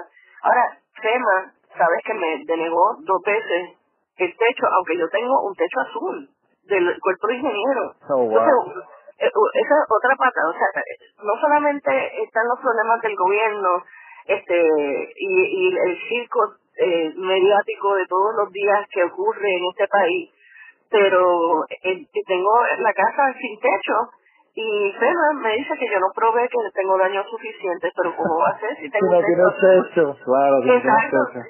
entonces eh, siendo clase media baja ahora no sé no sé cómo voy a poner un, un techo nuevo y esta es la casa que va a heredar mi, mi hijo. Entonces mi familia, como son bien materialistas, no no me ayudaron en nada, en nada. Este y eso eso a mí me rompió el, alma, tú sabes que dentro porque porque ellos no tienen idea y, y, como tú si no estuviste aquí durante el paso del huracán y los días después lo lo devastador que fue, o sea, a nivel a nivel que, o sea, yo lloraba cada vez que llovía este y salir a la calle un estrés brutal y todavía lo es porque en mi ruta todavía hay unos cráteres brutales este eh, el camino que, que son bien estrechos por los escombros. O sea que, que yo todos los días que salgo eh, me pongo a un estrés brutal y se me se me nota en la cara. Fíjate yo yo no como tú dices no no lo viví allá en carne propia pero yo vi las fotos y, y eso yo estoy seguro que no hacen ni justicia qué es lo que está pasando. Pero las cosas que yo vi, las cosas que yo vi en, en el pueblo de Utuado, de mi familia, ¿verdad? Que mi familia me envió, yo no podía creerlo. Y tú sabes, y tú sabes que Utuado eh, durante George le dio durísimo a Utuado. Exacto, me acuerdo. Pero eso fue todavía peor. El Río Viví se salió de su cauce. Sí, el Río Viví se salió de su cauce y, y bueno, yo vi un, en, durante George, yo vi el río eh, eh, coger un edificio de tres pisos de cemento y moverlo media milla más abajo. Me acuerdo, me acuerdo. Es brutal, brutal.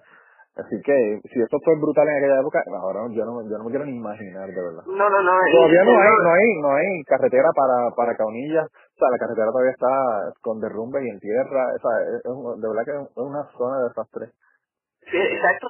Y, y, o sea, imagínate la gente que está todavía pasando por la emergencia, o sea, todavía la, gente no entiende que hay muchos sectores que están bajo emergencia todavía.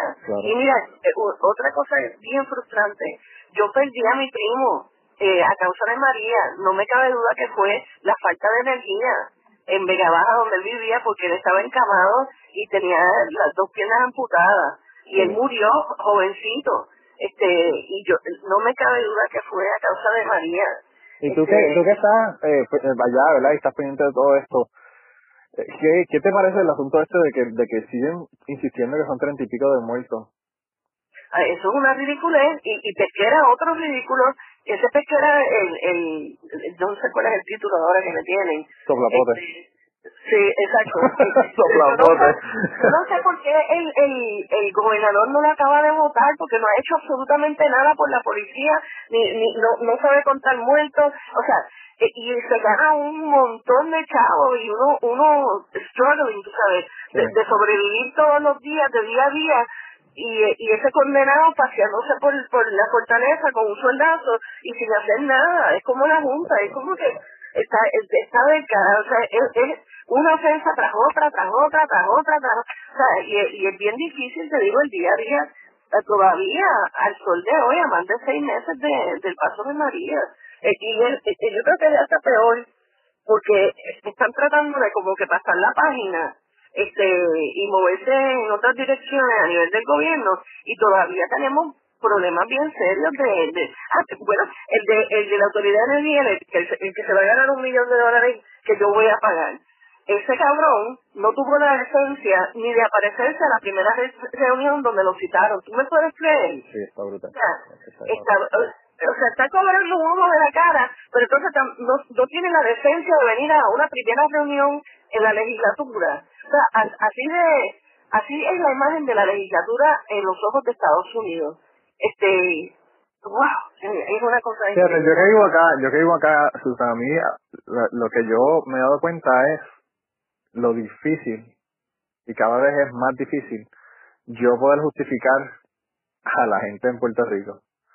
Porque que tú, que tú le dices a una persona de los Estados Unidos que te dicen, diablo, yo leí ahí o, o vi un artículo en, una, en un noticiero de que en Puerto Rico están ahí malversando los fondos que se enviaron de, para acá de María.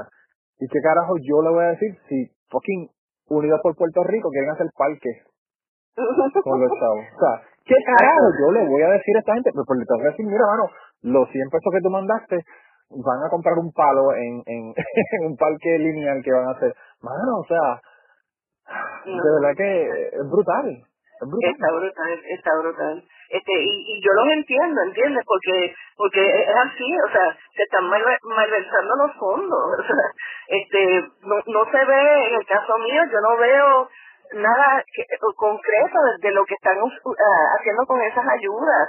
Este, me, me revienta cuando FEMA dice, eh, enviamos eh, mil millones de botellas de agua. Ya, so, So what? so what? Eso sea, tres días, tres, tres días.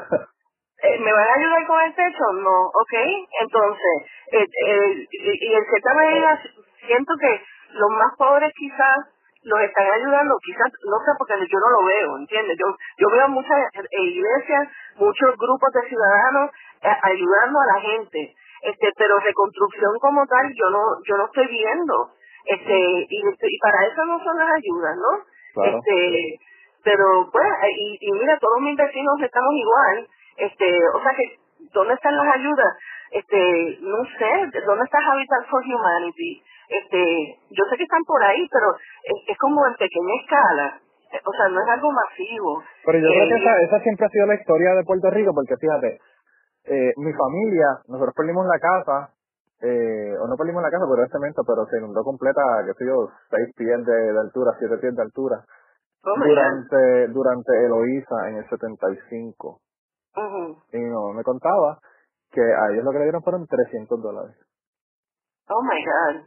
O sea que que siempre ha sido así con, Es la historia de, de siempre con Puerto Rico. Second class citizenship y bueno, a la gente no, no importa. Y, y, y tú eh, como ambientalista, a mí me preocupa enormemente que la gente, porque donde se inundó con María es donde no se puede vivir, Claro. donde no se debe vivir. Sí. Este, a mí a mí me preocupa enormemente que la gente está reconstruyendo en Ay, donde mismo, Sí. bueno, como en, en Canóvana, San Isidro, tú sabes que todo eso es zona inundable y ellos Claro. fueron invasores que los permitieron vivir ahí y efectivamente todo eso se inundó y se fue ajuste y la gente quiere, o sea, no sé, como que... Yo creo que el 90% de los, de los de los terrenos invadidos en Puerto Rico son en, en zonas son, inundables. son inundables de, de, ¿verdad? De la, el flood zone de 100 años. Y entonces, Exacto. eh, pues yo creo que ese, ese es el mayor problema. Lo que tenemos es que con, con sacar a esa gente, conseguirle un lugar donde vivir, ¿verdad? En otro lugar. Porque, pues ese es, el, ese es el problema realmente. Si tú construyes en el mismo lugar, o si tienes un barranco y tenías la casa en columna y vuelves y construyes otra casa en columna en el mismo sitio, guess what's gonna happen? Va, de nuevo, va a pasar exactamente lo mismo. Entonces, eh, la otra cosa es las fucking construcciones en la zona marítimo terrestre. Mira, puñeta. Sí. Tú no puedes tener un balcón que tú veas el agua porque eso, tuviste con las olas lo que pasó el, el- el- hace unos meses. No, y entonces la gente de Ocean Park quejándose cuando se inundaron, pero si eso es una ciénaga, múdate. Claro. Eh, eh, vamos a, a, a, a tumbar todas esas casas y múdate. Ellos son de chavos, múdense a otro sitio, mano, Claro. y dejen de quejarse, porque eso es una ciénaga y realmente eso es terreno mío que me pertenece a mí. Lo que pasa es que como con eh, desde los años 50 con tanta corrupción en la en la construcción y eh, dando permisos en lugares en donde nunca se debió dar permiso, pues llegamos a este punto. Pero entonces ahora que estamos en este punto y que se nos abrieron los ojos a la fuerza, pues entonces la gente no quiere cambiar su su forma de pensar y no, No se no se puede quiere mudar. Pero Susan, Este, la gente, la gente en la década de los 80 y los 90 sacaron metros y metros y metros cúbicos de arena de todas las dunas del norte. ¿Y qué sí, carajo pasó? Pues obviamente no hay dunas, pues el mar está en el patio de tu casa, eso es lo que va a pasar, no es remedio. Vas a quitar todos los mangles, pues guess what? Vas a tener un montón de área que se te va a inundar. Entonces, eh, no podemos seguir con esa cuestión de sacar recursos y construir en zona marítimo terrestre porque eso es lo que va a ocurrir. O sea, Entonces la claro. gente, la gente que, que vive frente al mar, que, que sufrió no solamente con las olas de María, pero tuvimos un, un evento de oleaje sumamente alto reciente. Sí, eso ¿Te fue, acuerdas yo lo vi. con, con- sí, que con el con la tormenta esa, eh, el nor'easter que salió de Estados Unidos? que fue el, Sí. frente de que salió de sí. Sí, pues este, eh, quieren, están pidiendo, por ejemplo, rompeolas. Mi, mire, mi hermano, eso no va a resolver. O sea, ¿qué, qué falta de que el, el, el nivel del mar está aumentando y va a seguir aumentando? Tú no entiendes. Este, y, y déjame decirte una cosa, esto es otra cosa que te- Tengo que volver a hacer historias ambientales en mi Facebook page. Tienes que hacerlo, Susan, de verdad, hace una falta brutal. Hace una falta brutal No, porque en. Puerto Rico la planificación ambiental es, la hacen con el culo. Tú sabes, Lo, lo Mejor que yo. ¿Qué carajo? debajo de la mesa. claro, ¿qué carajo tú crees que es hacer una montaña de basura en el mismo San Juan y frente a Plaza? Imagínate tú al, al lado de, de En un canal. mangle, en el canal y en el mangle, que eso lo rellenaron de basura. ¿Qué carajo se le ocurre a la gente decir, ah, tenemos que hacer una planta eléctrica parecida, ¿dónde la vamos a hacer? Ah, pues obviamente en el Ah, caño, claro, el tiburones. en el caño de tiburones, exacto. Y si vamos a hacer en el caño tiburones, al lado le hacemos un, un relleno sanitario. Ahí mismo al agua. Mano, Sí. coño, o sea... eh, una de las cosas que, que siempre me ha molestado de, los de los eh, eh, fotutos políticos de este país es que dicen que los ambientalistas nos oponemos a todo. No, lo que queremos es proteger a la isla de embates como María y, Claro. y sobrevivir, ¿entiendes? Este, pero pero no, nunca nos han escuchado, nunca han escuchado a los científicos del país. Pero, Este, pero, los científicos del la país gente, la gente en Puerto Rico quejándose de que no pueden usar el agua subterránea en el área de Barceloneta. Pero entonces, que el vayan le pregunten a Option, porque estaban metiendo este acetonas en, el, en el, para, para desaparecer la acetona, pues la metemos en el acuífero. Mira qué fácil. O sea, ¿Y tú sabes cuántos, la- cuántos la- milenios dura esa, esa mierda ahí abajo? Exacto, y las agencias reguladoras, bien, gracias.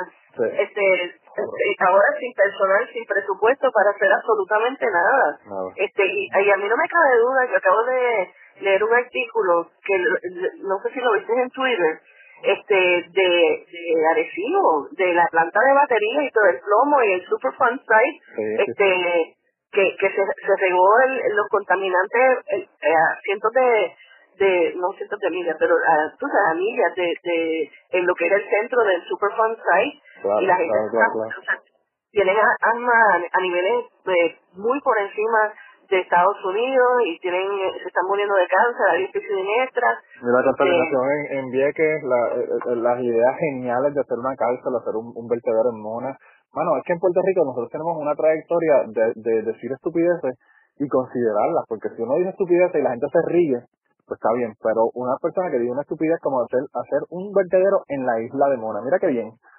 Exacto. No, o sea, No, y, el, y el problema de los vertederos como tal, o sea, se- eh, seguimos hablando y hablando, bla, bla, bla, bla, bla, del problema de los vertederos en Puerto Rico, pero los programas de reciclaje, ¿dónde están? no.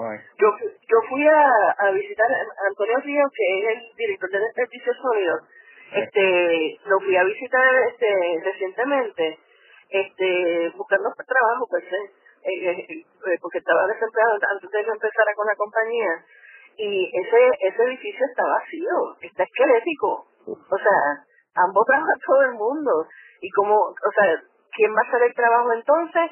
Pues es como tú dijiste hace un ratito, tenemos que hacerlo nosotros, empezar de abajo para arriba, porque el gobierno está podrido. Si no me Este, remedio, no me remedio, nosotros tenemos que hacerlo. Que tenemos que hacerlo, que eso es una lección buena que aprendimos después de María. Yo, yo lo único que espero es que hayamos aprendido esa lección. Porque la gente en cinco años puede que se le olvide la lección y digan, ah, no, porque el gobierno, porque el gobierno, porque el gobierno. Eh, yo trabajo en una, en una compañía que fabrican PVC de, para hacer tuberías y siding y todo lo demás. Y yo trabajo en el laboratorio de químicos haciendo monitoreo ambiental y monitoreo de control de calidad.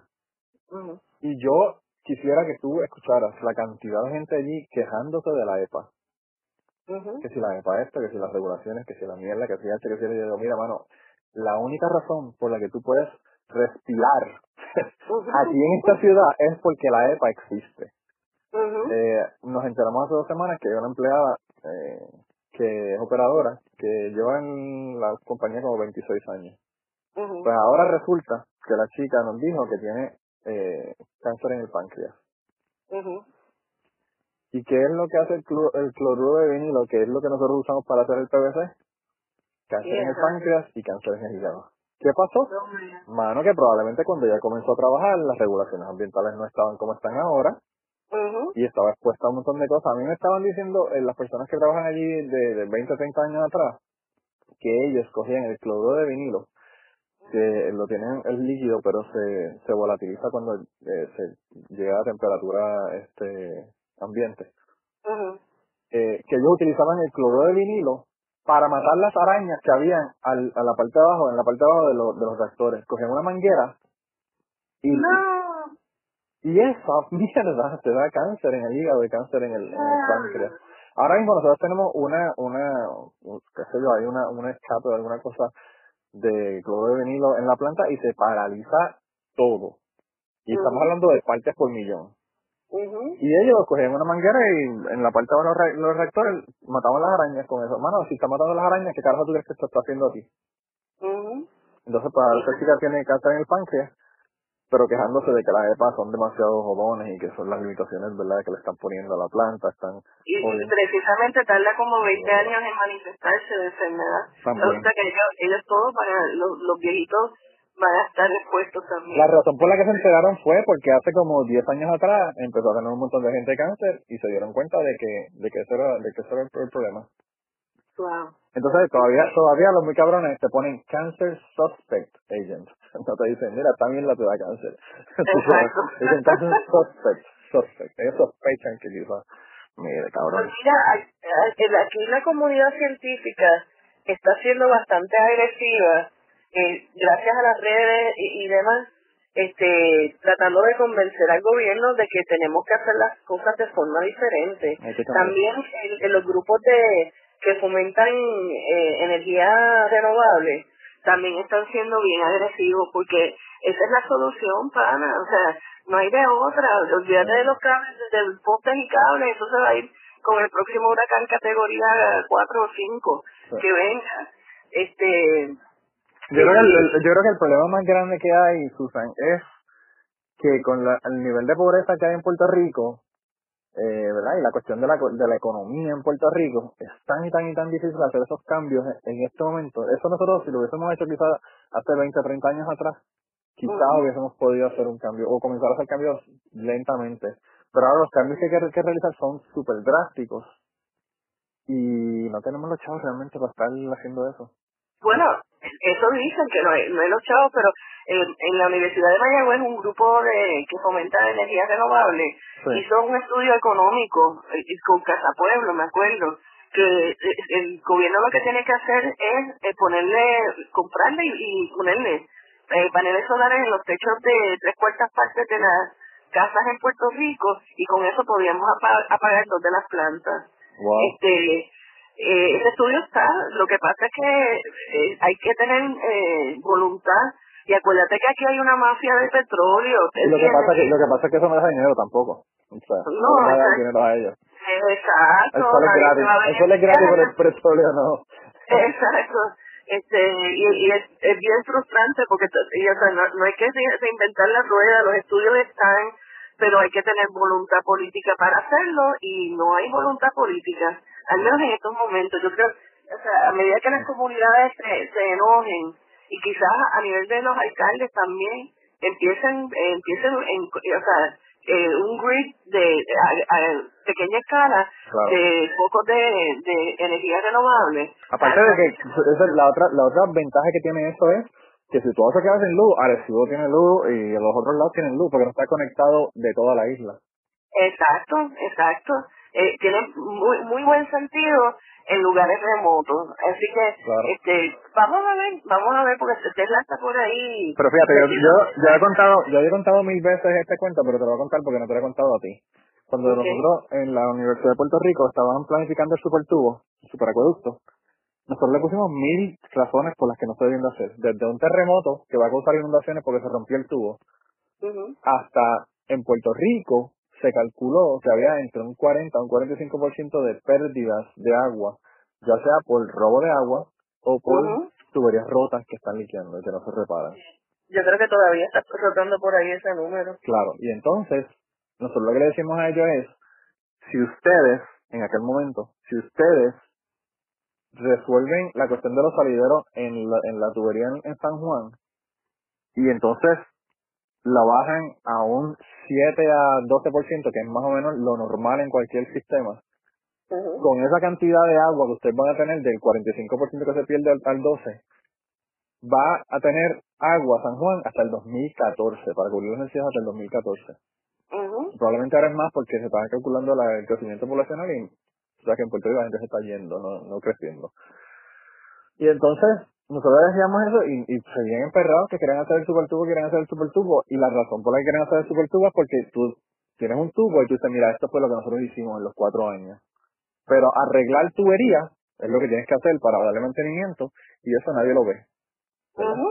Entonces, por esa razón fue que se hizo el superacueducto, que por cierto, le dijimos, cuando lo conectes, se van a explotar todos los tubos porque el sistema de agua de La Plata y el de Carraízo bajan por gravedad y tú le vas a meter agua bombeada desde Arecibo. Y le vas a aumentar la presión a las tuberías y las tuberías que estaban a punto de romper se van a romper. Exactamente eso es lo que pasó cuando lo conectaron. Mm, me acuerdo. y entonces, pues, tú sabes, todas estas cosas tú se las dices a la gente y, mano, claro, esta gente tiene ingenieros, tienen que saber que si tú tienes un sistema que tiene salideros al 45% y le metes presión, ¿qué va a pasar? Es obvio que va a salir más agua. Y entonces, pues, tú sabes, todas estas cosas tú se las dices al gobierno y es como oídos sordos, porque sus intereses, como te digo, no son el interés del pueblo y cubrir necesidad de agua del pueblo. Es, darle el contrato al pana. Claro, darle el contrato al pana y poder decir a los cuatro años, mira, mira el tubo que te dice, qué bonito quedó. Tú sabes. Qué bonito. Lo mismo que pasó con la carretera 10 de Recibo, que se dieron cuenta que no podían hacerla y aún así a cojones la hicieron y está todavía un montón de sumideros que se caen a cada rato porque le da con hacer de carretera por un lugar donde no se puede hacer una carretera. Eso es así.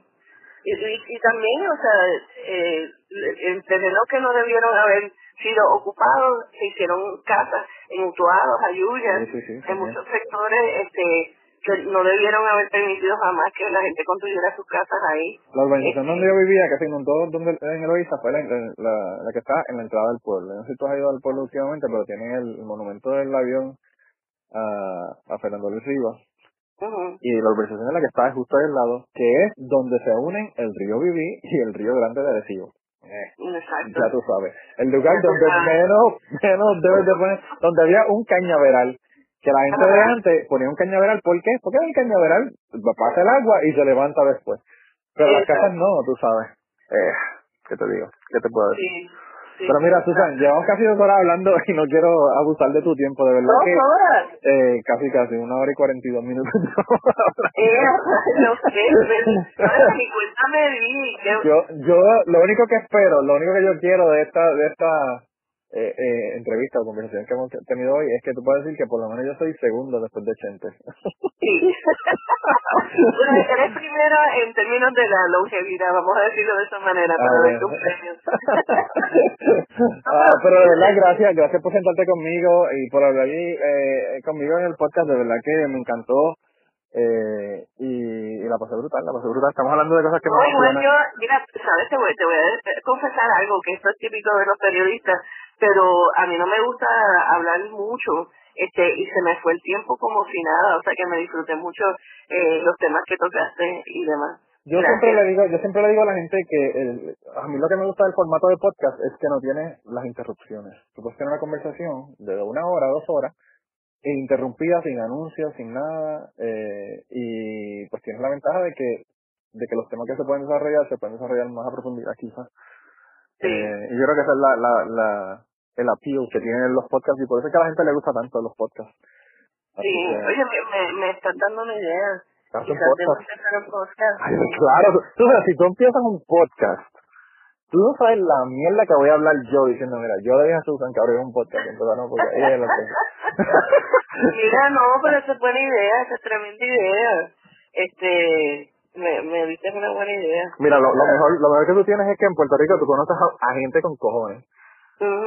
Y no solamente gente famosa, sino gente eh, en, en el gobierno, gente en, eh, como tú dices, en desperdicios sólidos, en un montón de lugares que, que pueden ir a- al podcast.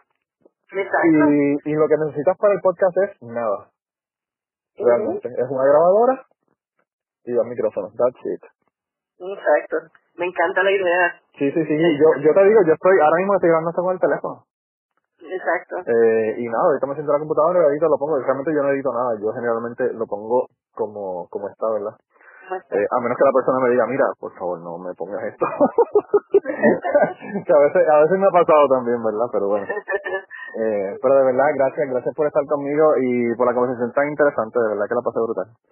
El- el- Eso fue un placer y este me encanta, suenas como una persona bien inteligente, bien boricua y gracias por estar pendiente por nosotros, aunque estás en Kansas, eh, que no te has olvidado. En Kentucky, Kentucky, Kentucky, casi, casi Kansas, pero no. Kentucky, ¿verdad? sí, es, es con K, con K los dos. No me queda, Kansas me queda ahí que como, cerca. Sí, sí, sí,